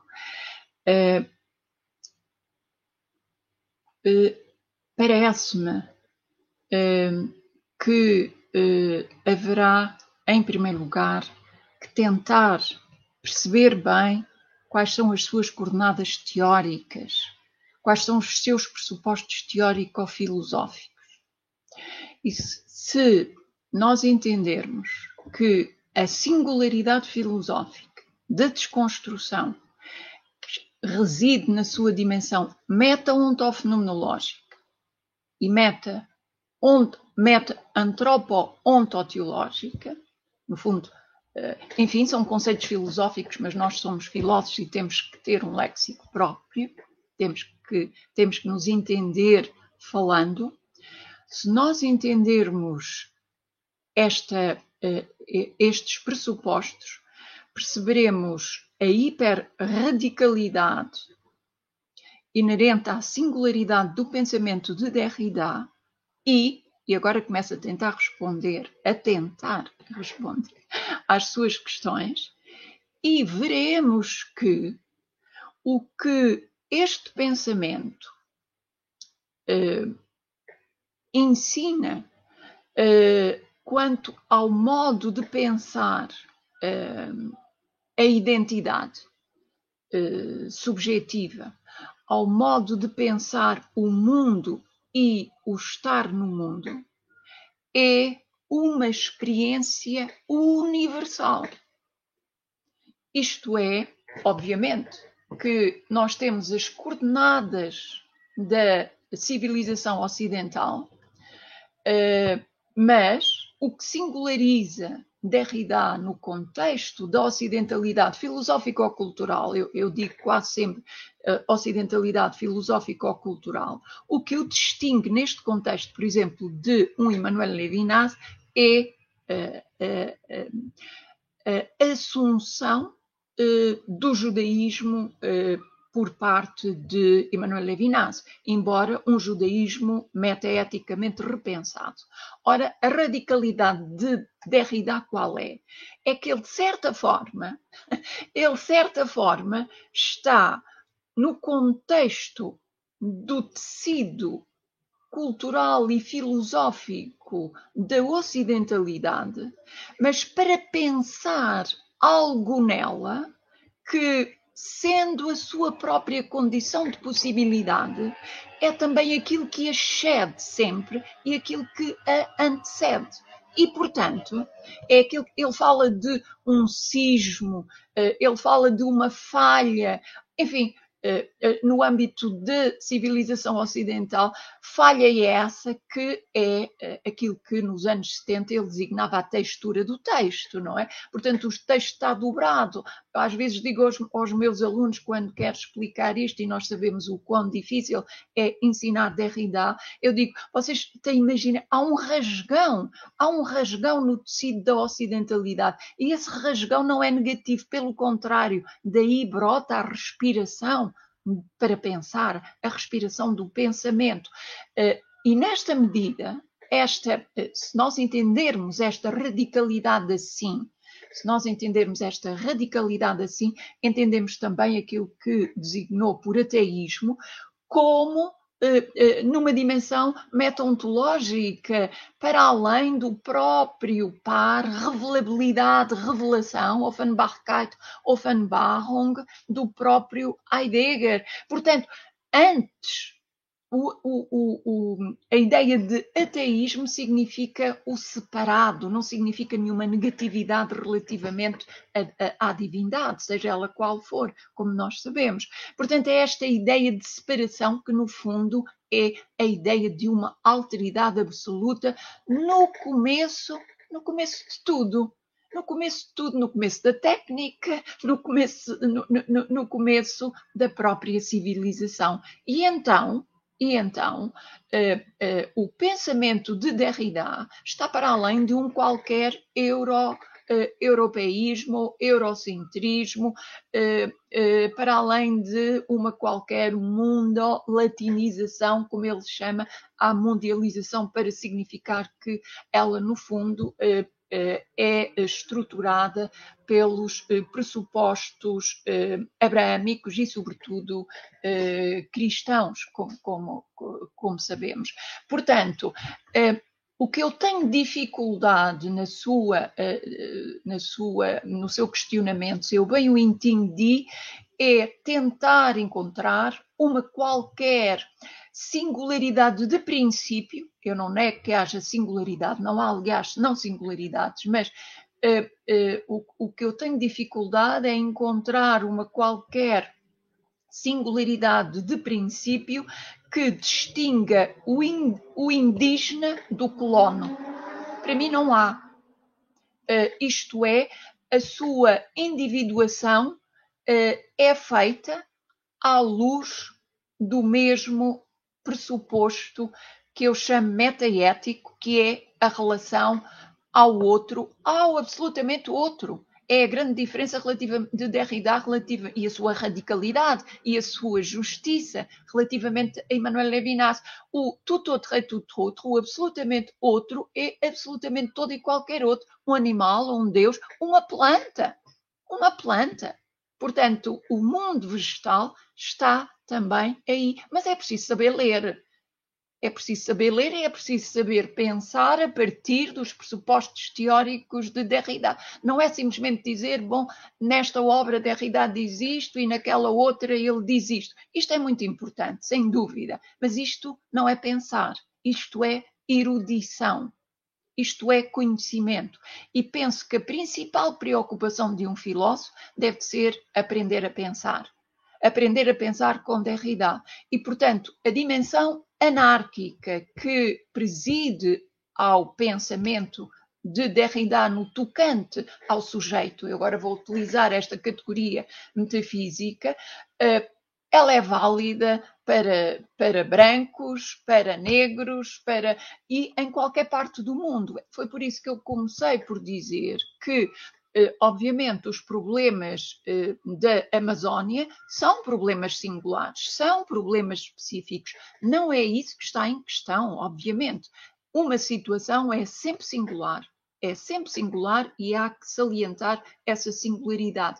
Mas, mas, antes dessa singularidade, o modo como, enfim, eh, os, os, os imperialistas, os, colon, os colonialistas, uh, os tiranos em geral, os soberanos, os soberanistas em geral, se identificam, é exatamente uh, a mesma, isto é, os termos são exatamente os mesmos que o indigenato. Aliás, eu acho essa ideia de indigenato uma ideia extremamente problemática, porque no fundo eh, é como as ideias de ecologia, não é? Portanto, há aqui uma pureza, há aqui uma pureza ou a consignação de uma pureza que nós sabemos que não existe. Tudo é, tudo tem uma dimensão de tecnicidade. Por outro lado, a questão da messianicidade, ou mais precisamente do messianismo sem, sem, sem messianismo, é precisamente uma desconstrução da dimensão ontoteológica deste conceito, que ainda, que ainda é operativo em Benjamin, eh, pela sua ligação ao judaísmo, razão pela qual há um desentendimento entre Derrida e Benjamin no que toca a, esta, a este conceito. E, e o que é que este conceito, chamemos-lhe assim, mais precisamente este sim categorema, quer significar em Derrida? Pois bem, nada mais do que o tempo. No fundo, o tempo é precisamente, ou melhor, eu diria assim, o messiânico é a véspera do tempo, enquanto véspera do tempo, a condição de possibilidade quase transcendental, não transcendental, a condição de possibilidade quase transcendental do tempo do mundo, do tempo da história, eh, do nosso tempo. Portanto, o, o messiânico é o tempo do que acontece, é o tempo do novo sem qualquer, uh, sem qualquer uh, conotação ontoteológica em Jacques Derrida. enfim, eu não sei se terei respondido a questão da fé. Pronto, a fé é uma fé sem dogma. A fé é uma fé sem dogma e absolutamente adogmatizável. Porquê? Porque, no fundo, ela é a relação ao absolutamente outro, isto é, ao outro separado, ao outro secreto, ao outro que é um mundo, o mundo dele, no fundo. Portanto, eh, no fundo, a fé é aquilo que é a coisa mais bem partilhada pelo humano e esta fé é a condição das fés da fé cristã, da fé judaica, da fé islâmica, etc., ou, uh, ou uh, das fés que também, e uh, a minha ignorância nesta matéria é absoluta, dos, dos povos africanos, dos povos ditos primitivos. Obviamente que esta ideia está completamente arredada, está completamente arredada do pensamento de Derrida. Derrida não subscreve de todo, como, como todos nós sabemos, ao binómio natureza-cultura e, portanto, uma certa barbárie eh, como estando do lado eh, da natureza. Eh, eu aqui permito-me lembrar Heraclito, que dizia que efetivamente a physis, que depois a modernidade traduzirá por natureza, a physis gosta de se esconder e Derrida vai ler esta ideia a physis gosta, isto é, ama a esconder-se. E, no fundo, uh, o esconder-se é a ideia da separação, da salvaguarda do incógnito, da salvaguarda precisamente da sua alteridade absoluta. É esta alteridade absoluta que nos move e que estou em querer uh, move também os povos que, primeiramente, habitaram certo espaço. No fundo, é sempre a relação do homem com o outro, do homem consigo próprio e do homem com o lugar. A, diferença implica estas relações e implica pensar tudo isto como relação, como uma ininterrupta relação sem relação, ou seja, como uma ininterrupta relação de interrupção, porque a interrupção é a abertura da síntese, é a, abertura da Aufhebung em todas as direções, como é, aliás, também uma, da, uma das definições que Derrida dá da desconstrução em posições.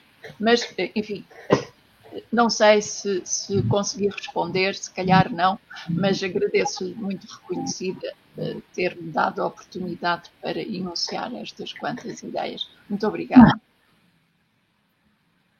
¿Aló? ¿Sí? ¿Me escuchan?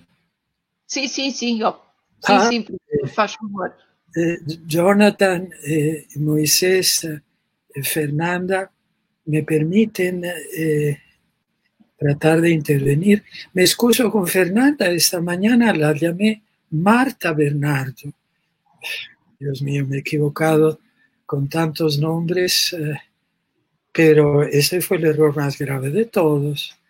En fin, eh, noto una mascotica uh, ahí, un, muñequito candoroso en uh, el, el, estante superior a espaldas de la profesora Bernardo, lo que me recuerda eh,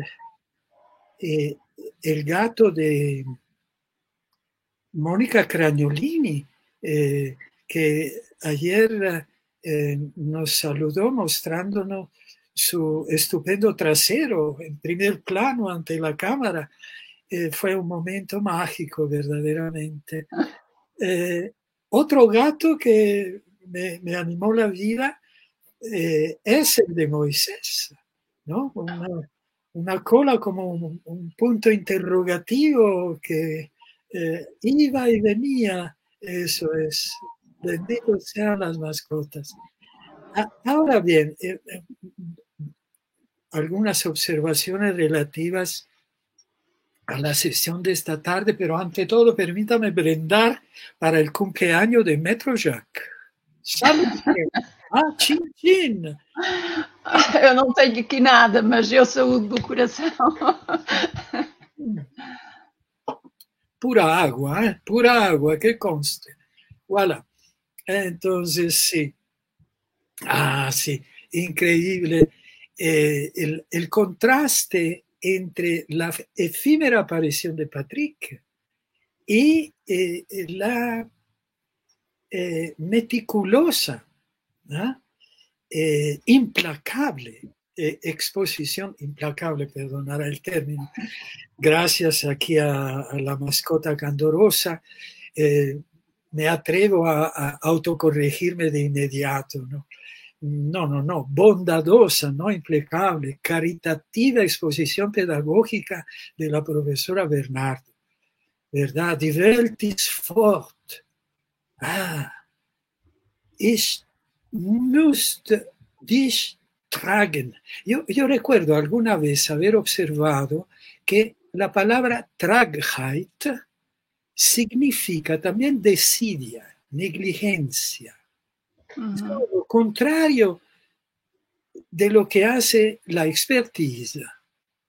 El experto, el que ha tenido una, una experiencia, ¿cuál es el término animal para experiencia? Perdón ¿verdad? tiene que ver con viaje, ¿verdad?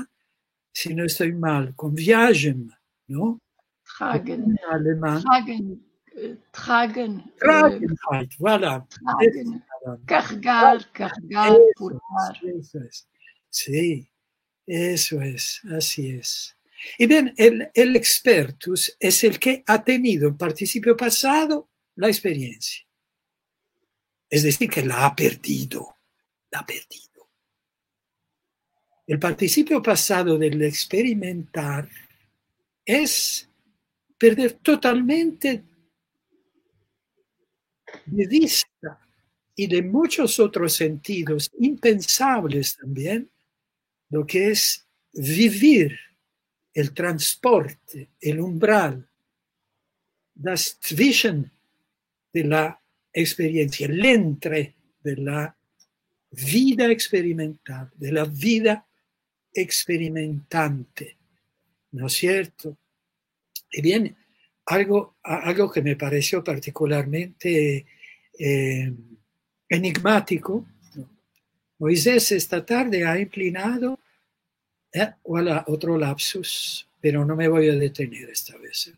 Ha empleado el término problemático con cierta insistencia, no me parece que lo haya hecho anteriormente. Allá donde yo hubiera preferido el término enigmático. Eh, Derrida se ha detenido alrededor del término problema, ¿verdad? Vía griego, problema, el escudo, aquello que se adelanta, pero que justamente por eso, aquello que echamos adelante, nos pone en problemas, nos dificulta, ¿no es cierto? Es la paradoja de, del festín, uh, como decía Carlos cuando fue esta mañana, el festín uh, polemo, polemo, sí, el, el, festín tóxico, ¿no? El, el, festín farmacológico, el festín en que el perjurio, gracias Fernando, y eh, la fidelidad se entrelazan, ¿no es cierto? Uh -huh. ¿Verdad? Pero ¿de qué estoy hablando? ¿No es cierto? He perdido sí, sí. la línea, el hilo del discurso, ¿no es cierto? Eh, la perspectiva, es en ese sentido a donde yo, y cuando me atrevía a, a, a, señalar lo que hay de peligroso, en, en, trazar una perspectiva en el sentido rinascentista de la relación espacio-temporal, la finalidad, el finalismo, la teología histórica, ¿no es cierto? Y todo eso. No porque yo quisiera meterme y, y esta mañana también me escuché en ese sentido, con el perspectivismo de Riveros de Castro, ni mucho menos. ¿no?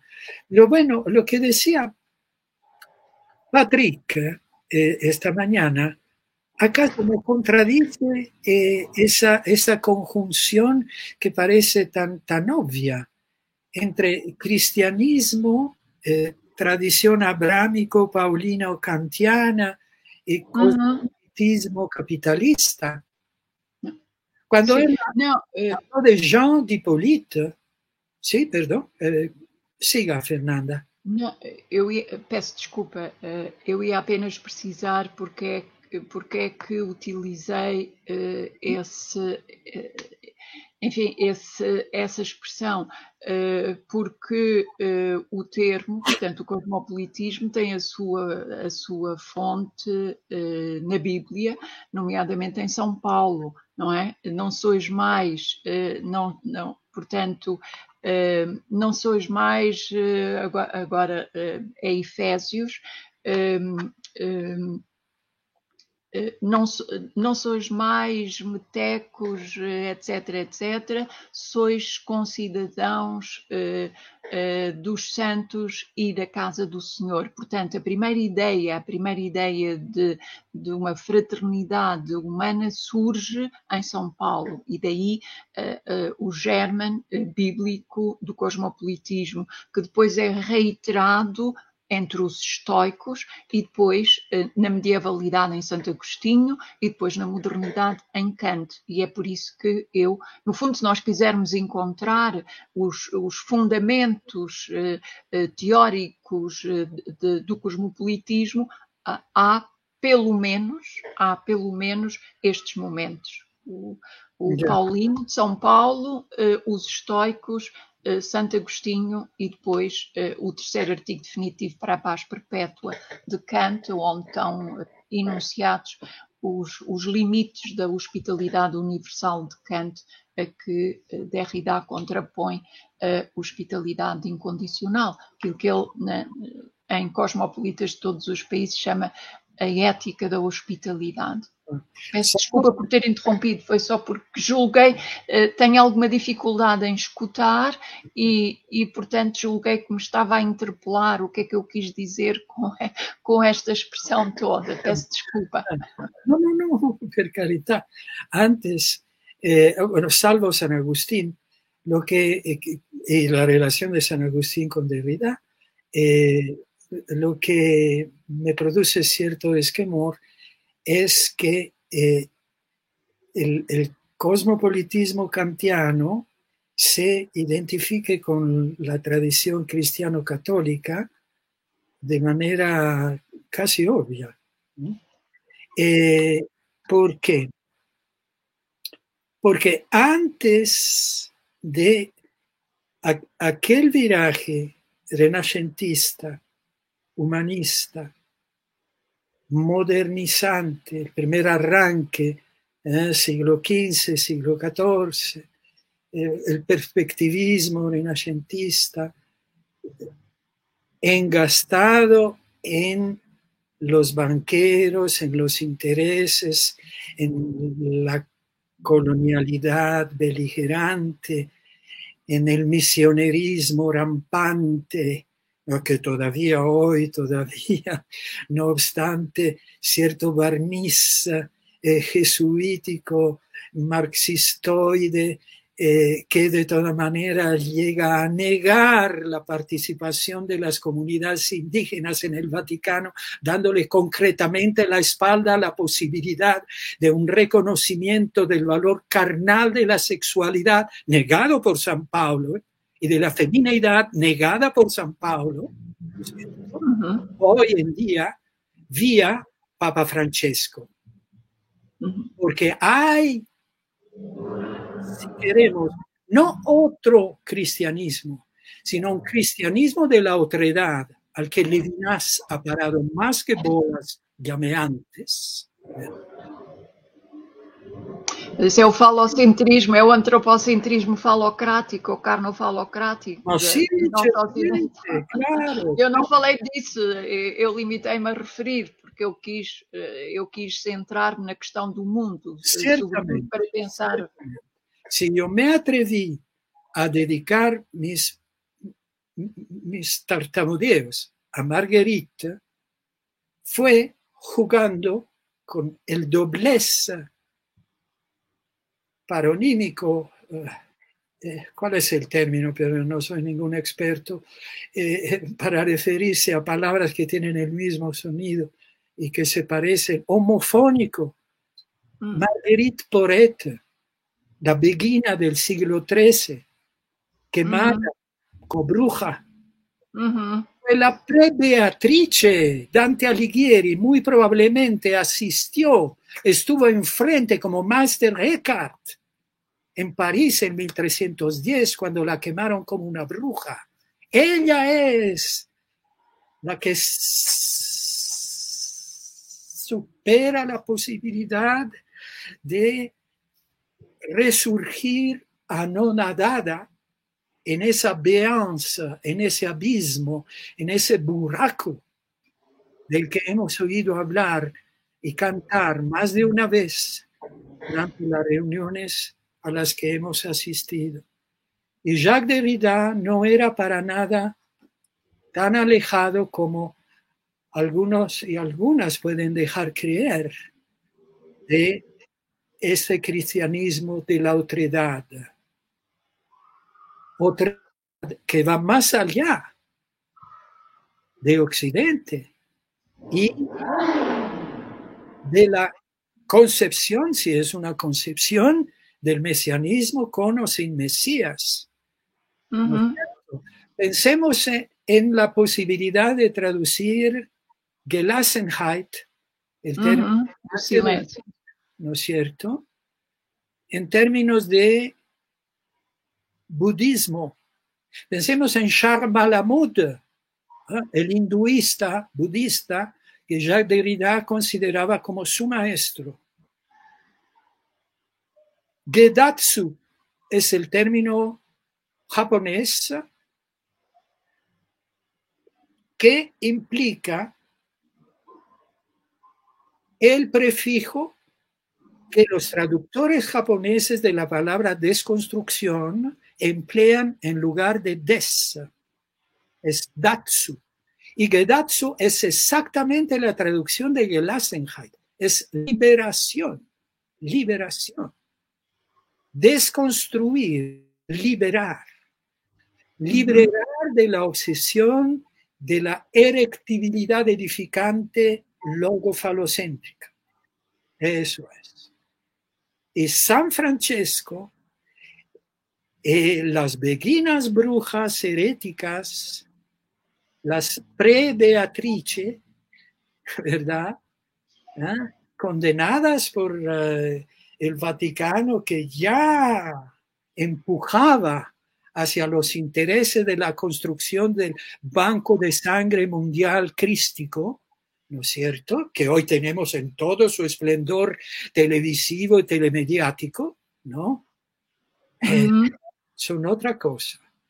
Pero ¿de qué estaba yo hablando después de haber pedido la línea de la Guru Sisha Parampara? Es decir, de la ligación, del entrelace y del contraenlace entre discípulo y maestro, entre el que no sabe y el experto.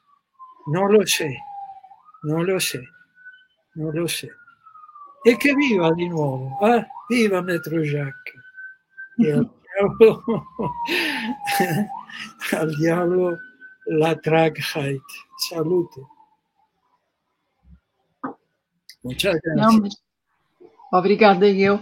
Não, mas uh, eu penso que uh, a desconstrução derridiana é um pensamento uh, um, é um pensamento extremamente generoso, uhum. uh, apesar, uh, apesar da sua radicalidade e apesar daquilo que eu disse, isto é, é preciso entender bem as, as coordenadas teóricas, os pressupostos teóricos deste pensamento, que é efetivamente um pensamento muito singular no conceito da história da filosofia, mas uh, se o fizermos uh, entendendo bem uh, estas coordenadas, cada um, cada um, portanto, cada, cada leitor, cada estudioso e cada estudiosa de Derrida é chamado a responder na sua própria vez e a fazer obra,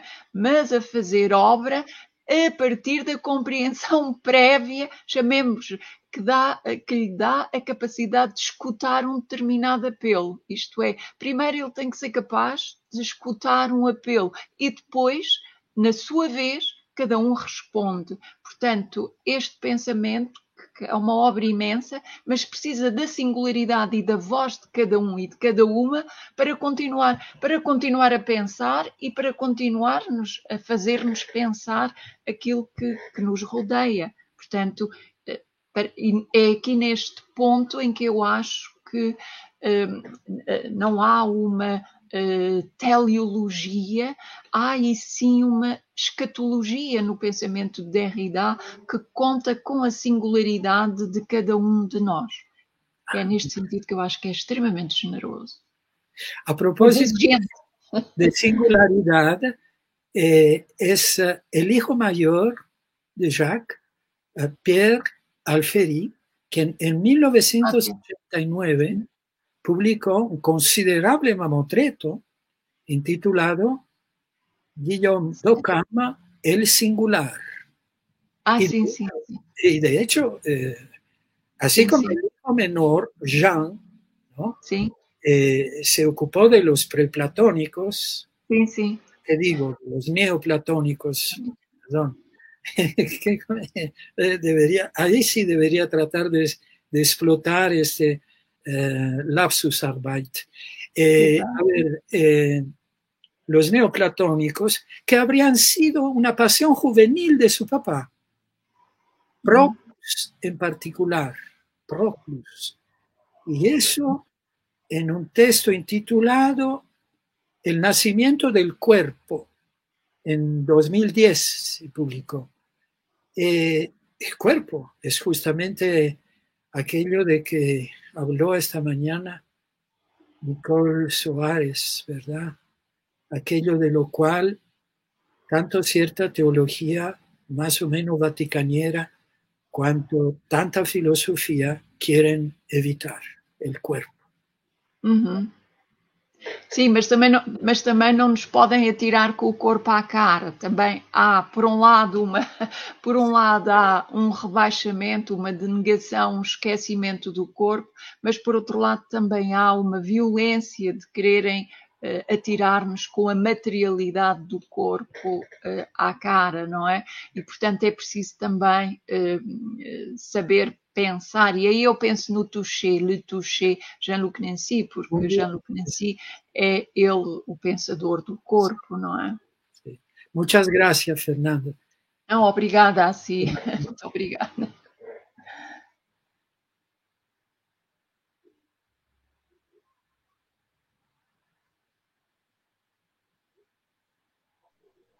Bom, é, é, eu agradeço também a, a fala da professora Fernanda, y yo quería, así como un poco el, eh, agradecer como esa lembranza que vos faz eh, a, a, a, esa forma de escuchar la poesía celaniana que tenía o, o Derrida, ¿no?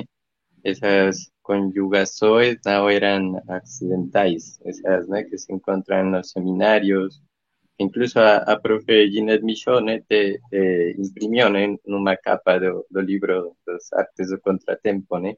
aquelas conjugações que fazia Derrida do, desse, desse, desse, desse belo eh, verso né? que tem e que uh, perpassa Beliers.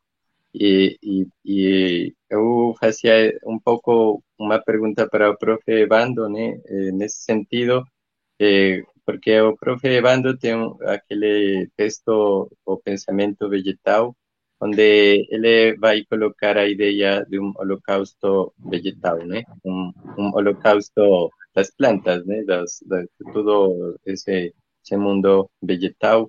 Y oye, de mañana eh, a profesora Nicole también nos, nos hablaba un poco de cómo en algunas das, dos, dos povos eh, eh, de, esta, de, de esta zona eh, se habla cuando alguien muere de, un, de alguien que se afasta, de alguien que cuando alguien desaparece de la muerte, eh, alguien que se está afastando. Y, y, al, y, y también eu me lembro do, de como para algunos dos povos da Amazonía, cuando preguntan para ellos a propósito de si se va a acabar o, o mundo, ¿no? Eles, muchas veces, algunos responden que, que, que o mundo para ellos ya acabó, ¿no? Uh, faz eh, 500 años, ¿no? O más, ¿no? De 500 años, cuando, pues, se dio ese eh, eh, eh, hizo que, que Clastres ¿ne? llamar de etnocidio, ¿no? Eh, y todo este, toda esta, este, esta masacre, ¿no? Esta, estas chacinas que a te oye se prolongan na, na historia. Y, y entonces yo quería le preguntar un poco a propósito de cómo, mmm, cómo ese eh, eh, es el, es el luto, ¿no? Ese, ese medio luto, digamos. Como, como o pensamento de, de Derrida que a, que, que herda. Esa tradición do, de, de Freud, de ele de Freud, de, de Gadamer principalmente, ¿no? De, y de. Y va a repensar. Todo o que implica un, un trabajo de luto, ¿no? Para el mm. do, do mesmo trabalho e do mesmo luto eh, que se acha como uma introjeção idealizante do né? Então, eh, como este este pensamento que eu acho ali, né, o irredentismo também desse pensamento, né?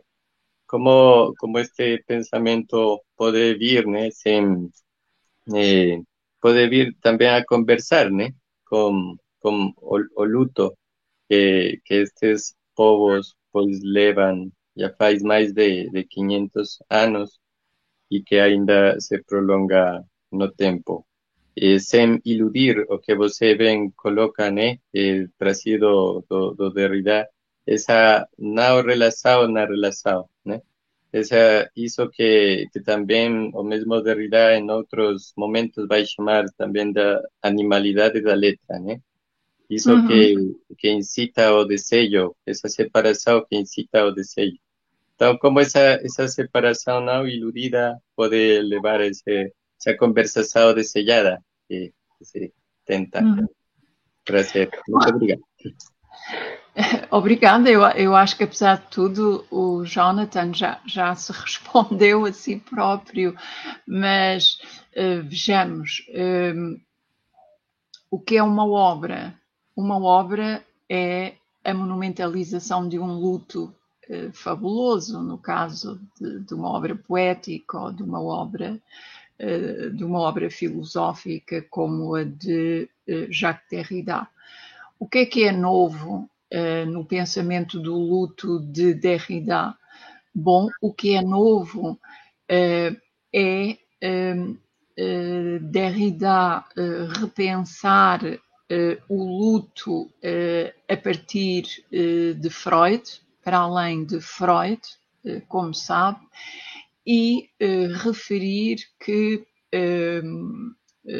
o homem não é apenas um ser enlutado quando perde algo ou alguém, mas que a sua condição é a de ser enlutado. É aquilo que uh, o filósofo designa pela originariedade do luto. O luto é originário, não acontece num determinado momento. Uh, eu diria que uh, nascer para si próprio é, é um exercício de luto. o luto significa precisamente a ex-apropriação de si próprio. E talvez talvez um dos problemas da nossa contemporaneidade e da dimensão uh, autocrática, so, de soberania crática que existe e, e, que naturalmente subjaz a todos os, os gestos imperialistas, neoimperialistas, colonialistas, uh, neocolonialistas, no fundo que subjaz à violência em geral e uh, à violência em todas as suas modalidades, é precisamente o esquecimento da originariedade do luto. Uh, uh, o luto significa um, esse um, não saber lidar, sabendo embora lidar com a separação e com a diferença do outro. No fundo, a originariedade do luto é a respiração da fé. é no fundo, eh, há bocado eh, o professor Bruno falava da Gelassenheit, eh, uma certa serenidade na dor, que é a dor de ser. A dor de ser não como um próprio, mas a dor de alguém que vem a si de um modo enlutado. Uh, o luto é fundamental para repensar a problemática da soberania. Obviamente que é também o luto que uh, dita o pensamento, alimenta o pensamento, como alimenta uh, o poema. eu diria que todo o poema é um poema de luto. o poema está no lugar do luto, diria eu. A escrita, no fundo, é um, é um exercício de luto. Uh, Derrida depois falará justamente na desconstrução da coisa mesma, não é? Que, é precisamente aquilo a que o luto, uh, o luto impossível, o, o luto possível é o luto impossível, aquilo que nós também podemos designar de quase meio luto, que é precisamente aquilo que salvaguarda a estranheza da coisa, do outro, e salvaguardar a estranheza é precisamente aceitar a separação e uh, ah, já vi o seu, já vi aí o seu gato, o seu belo gato do Moisés. Eu, eu comecei por dizer ao, ao, ao Jonathan que infelizmente não tive condições para uh, assistir a todos, a todas as mesas, porque a minha gata está a morrer. Uh, está a morrer a minha gata que se chama Mitsu. Uh, não foi... pode ser. Mitsu? Mitsu, sim. Como, como o legado de Klosowski. Exatamente, exatamente. Conhece a história, é uma belíssima história. Eu falava dela há bocado. É minha contrasenha. Mitsu 19, é minha contrasenha. Sim, sim, Mitsu. Eu sou tu gato. o gato. É, é o gato do Baltus também, não é? Portanto, que ele, ele, a espectralidade aparece em todas. Incrível. Incrível. É incrível, é. Mas oh. foi-lhe foi, foi diagnosticado hipertiroidismo e está. É, e ela começou a fazer o tratamento. Eu ontem pensei que ela morria. Foi um dia muito mau. É um dia muito mau. É, um abraço na carícia. e por isso, é, mas é muito curioso que todos os leitores de Derrida amem os animais, tenham uma relação muito especial com os animais. Somos, somos uma família muito especial. Os nossos, o, o nosso ser com passa também pela, pela animalidade e uh, há um laço, obviamente, da animalidade com a corporeidade que o professor Bruno falava há instantes. Mas, uh, mas sim, uh, eu diria que é preciso saber conviver com o luto. É um modo de dizer que é preciso saber conviver com a alteridade. A desconstrução é isso, é um pensamento, é um pensamento do luto e um pensamento enlutado. De contrário, temos um pensamento originário, não é? A partir do momento em que é a desconstrução da origem, uma vez que há aí a desconstrução da origem, há a desconstrução do próprio e há a desconstrução de um outro ontologizável. Portanto, nós também temos que saber que a ontologia, temos que ter muito cuidado com a ontologia, quando, porque, como, como Levinas diz, a ontologia é a fonte de todos os males, de todas as violências, colonialismos e, e uh, imperialismos uh, têm, uh, têm esta, enfim, têm eh, têm eh, todos eh, esta ontologia que as dita. Portanto, eu diria que os povos colonizados, embora eu acho que todos nós somos colonizados, mas os povos colonizados têm este sofrimento irreparável e que uh, irredimível também. Irredimível, não é possível, não é possível uh, colmatar uh, o luto. Diria eu, mas talvez o Jonathan queira acrescentar algo. ou Moisés, ou, ou o professor Bruno, não sei. É um belo tema, o luto, a originariedade do luto é um belo tema.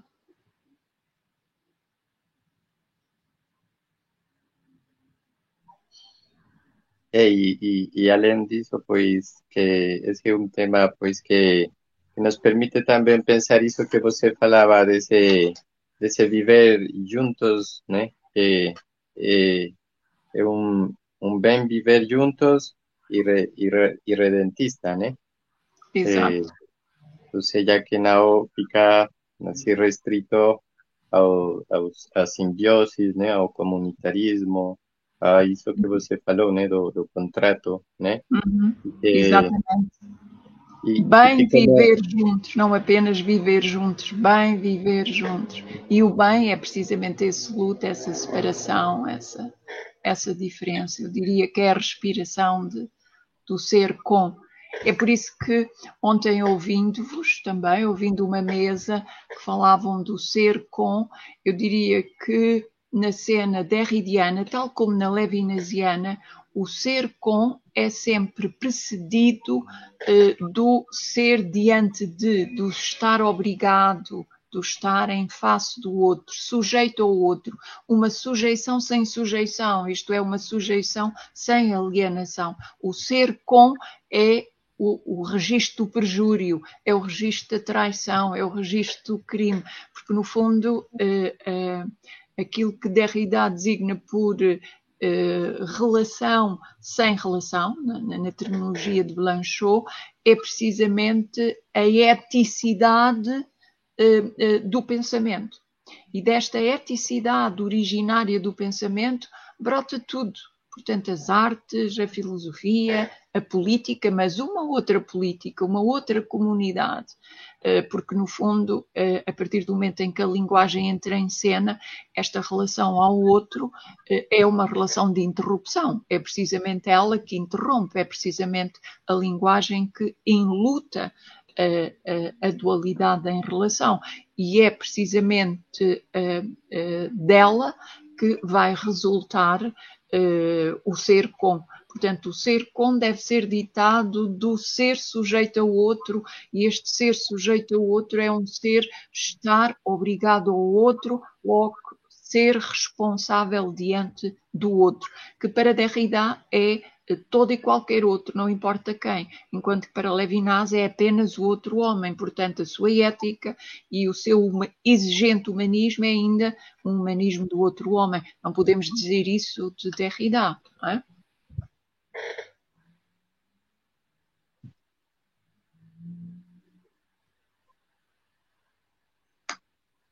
É, não sei se querem colocar outra questão, algum comentário mais. É, bom, eu, eu queria uma, uma coisa, era ao respeito da esta, este pensamento né, da altermundialização por vir, né? É, en cuanto a pensamiento, en efecto, vamos decir, ¿no? Eh, como que así eh, esos efectos, ¿no? ¿Cuáles ¿no? podrían ser para es una eh, eh, para cuestionar esa idea de la universidad de hoy, ¿no? Así se ven en otras mesas discutiendo, ¿no? Gestionando esa, esa idea a veces, ¿no? Da, da, dessa, dessa universidade que ainda eh, que tem esse, esse, esse, esse modelo hoje em dia imperante, né? E, sobretudo, pergunto isto porque, como vocês lembram, eh, o Derrida tem aquele texto onde coloca essa situação da universidade numa poria entre a incondicionalidade e a uhum. soberania, né? E então, eh, nesse sentido, pois, à luz desta de este altermundialización por vir, cómo, cómo así repensar ese modelo imperante de la universidad de hoy eh, y, y, de qué forma eh, este altermundialización por vir lidia con esa aporia entre a, a soberanía y a incondicionalidad. Uhum. Bom, eh, em primeiro lugar, eh, Lembrar-se-á talvez que Derrida diz em vários momentos da sua obra, nomeadamente em Papier Machine, eh, eh, que eh, sonhou sempre com resistência, sonhou sempre com revolução e em aprender finalmente a viver, ele diz: se eu tivesse inventado a minha escrita, tê-la-ia feito como uma revolução permanente, como uma revolução contínua.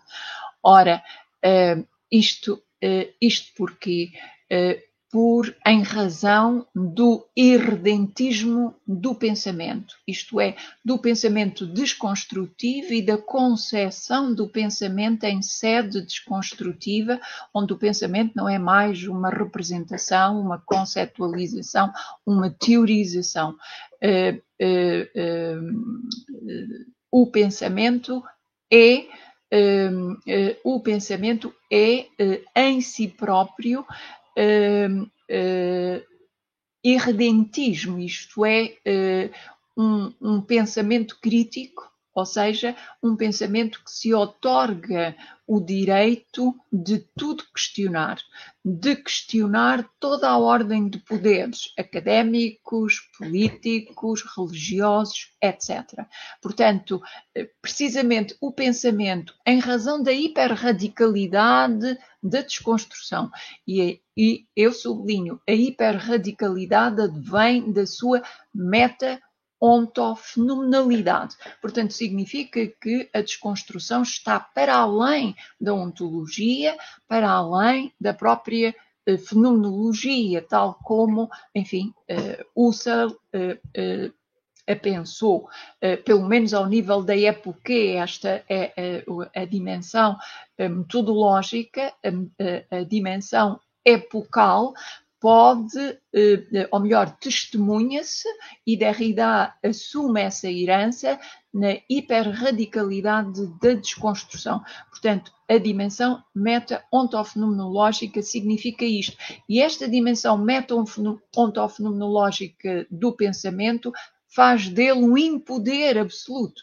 Derrida pensa o pensamento eh, contra toda a ocidentalidade filosófica de que de eh, Aristóteles a um certo Heidegger, por exemplo, o Heidegger da Carta sobre o Humanismo, que fala ainda em Mogan e em Vermogen para, para, para uh, enunciar uh, uh, o pensamento contra a filosofia que ele identifica a metafísica da presença. Portanto, Derrida pensa o pensamento como impossível e como um pensamento do impossível. É assim que, aliás, ele define a desconstrução.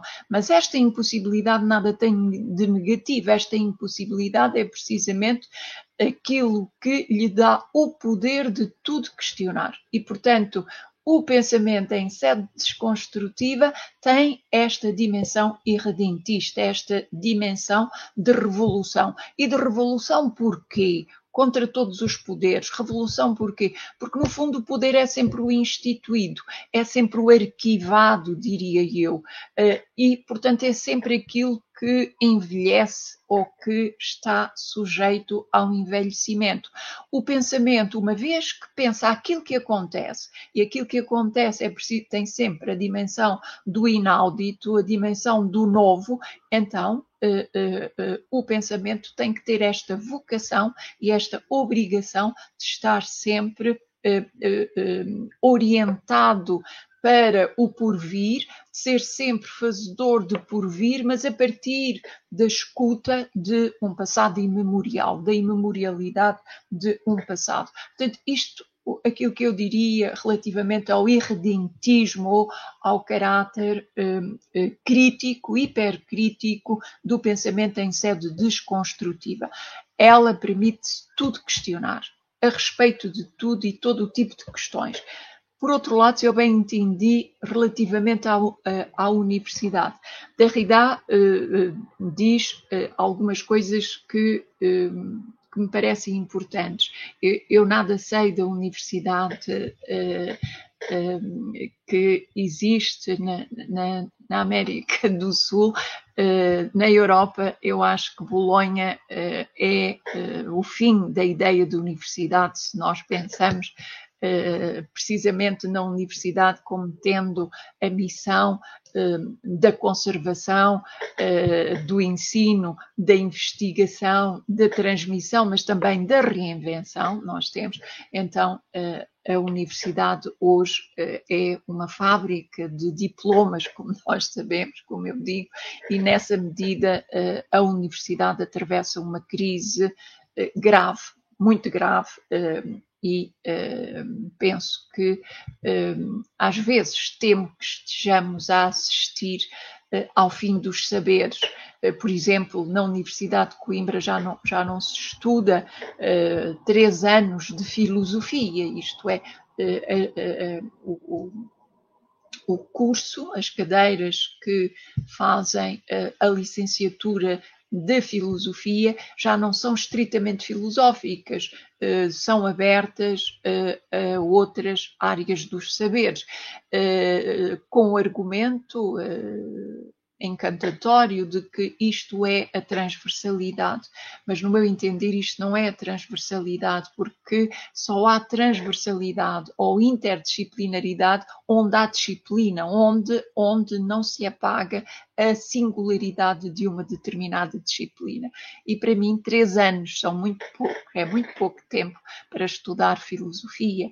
E quando nesses três anos, eh, para além de filosofia, os alunos podem escolher uma panóplia de outras, eh, de outras cadeiras, de outras áreas, e eh, no mesmo curso eu tenho, por exemplo, alunos que estão no, no, seu primeiro ano de licenciatura ou no terceiro ano, isto é, eu tenho não só uh, alunos em diversos níveis da sua formação universitária, mas também em diversas áreas do saber, enfim, não há pedagogia que resista para chegar a alunos eh, neste, enfim, eh, nesta, nesta conjuntura.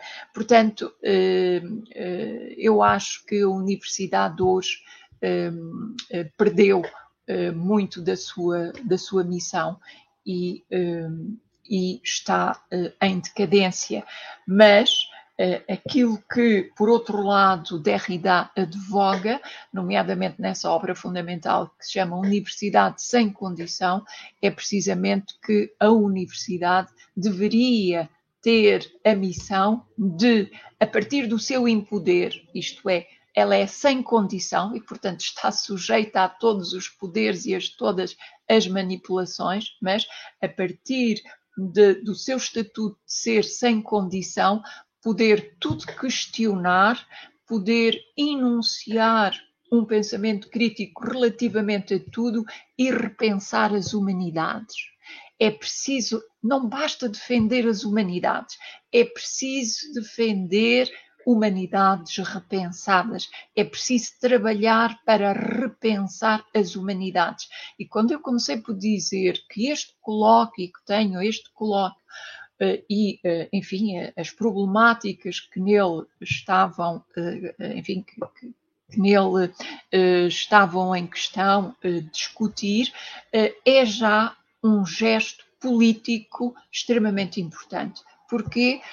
Porque precisamente é no meio universitário ou no meio académico ou nas suas margens, mas margens que estão dentro de, de, de, do próprio tecido académico universitário, é aí que é preciso repensar tudo, repensar todos os pressupostos.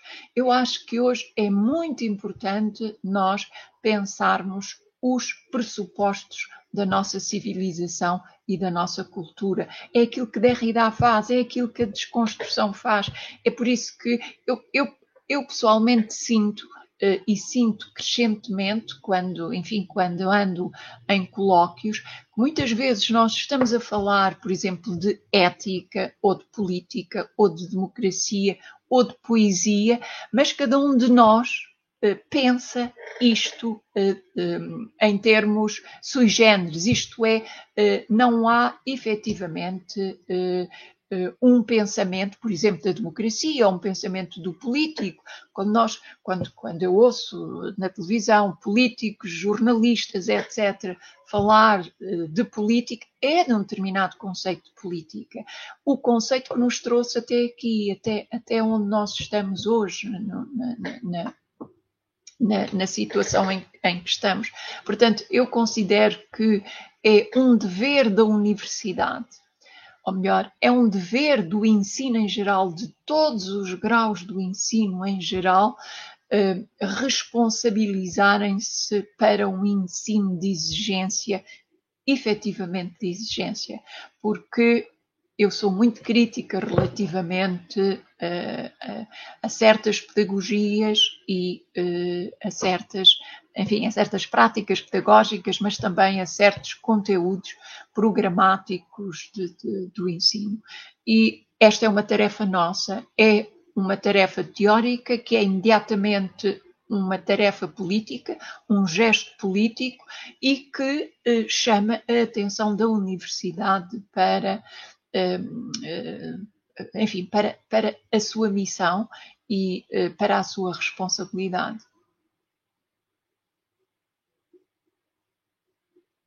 Mas eu não sou otimista.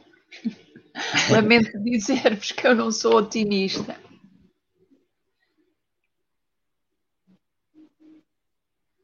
envelhecer é também isto, é ficar um pouco triste com o que vemos viver à nossa volta.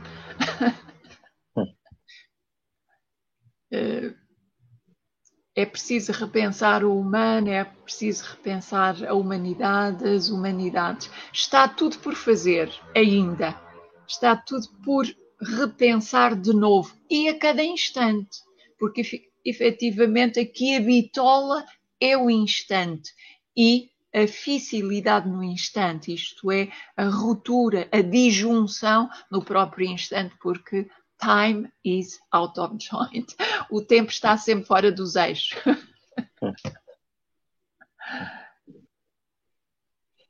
Isso. Muito obrigado, professora, assim, por todo este tempo que ainda falta, você tem a solidariedade de, de nos brindar.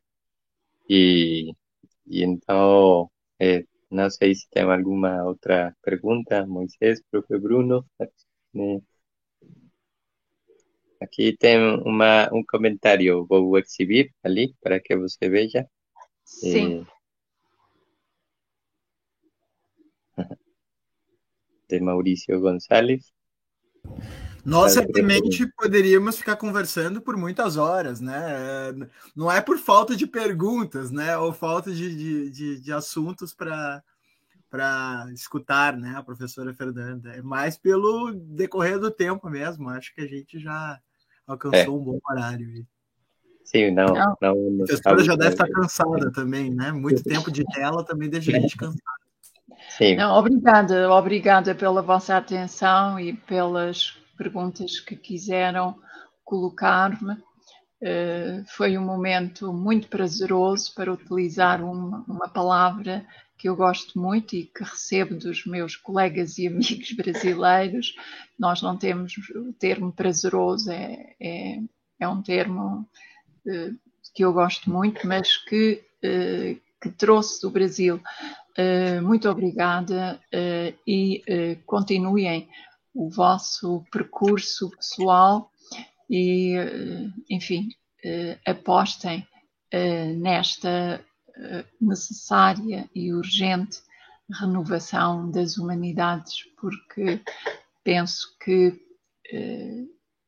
ela, a humanidade está muito carente disto e cada um de nós, eu como não acredito em revoluções coletivas, cada um de nós pode fazer o seu caminho e uh, ajudar, ajudar alguém a fazer também o seu próprio caminho. É a importância que cada um de nós pode ter para, uh, para o outro. Muito obrigada. Obrigado você y, y, a todas las personas que, que participaron así en esta solicitación de lo que no hace otra cosa sino afirmar la vida y reafirmar la sobrevida. Obrigado.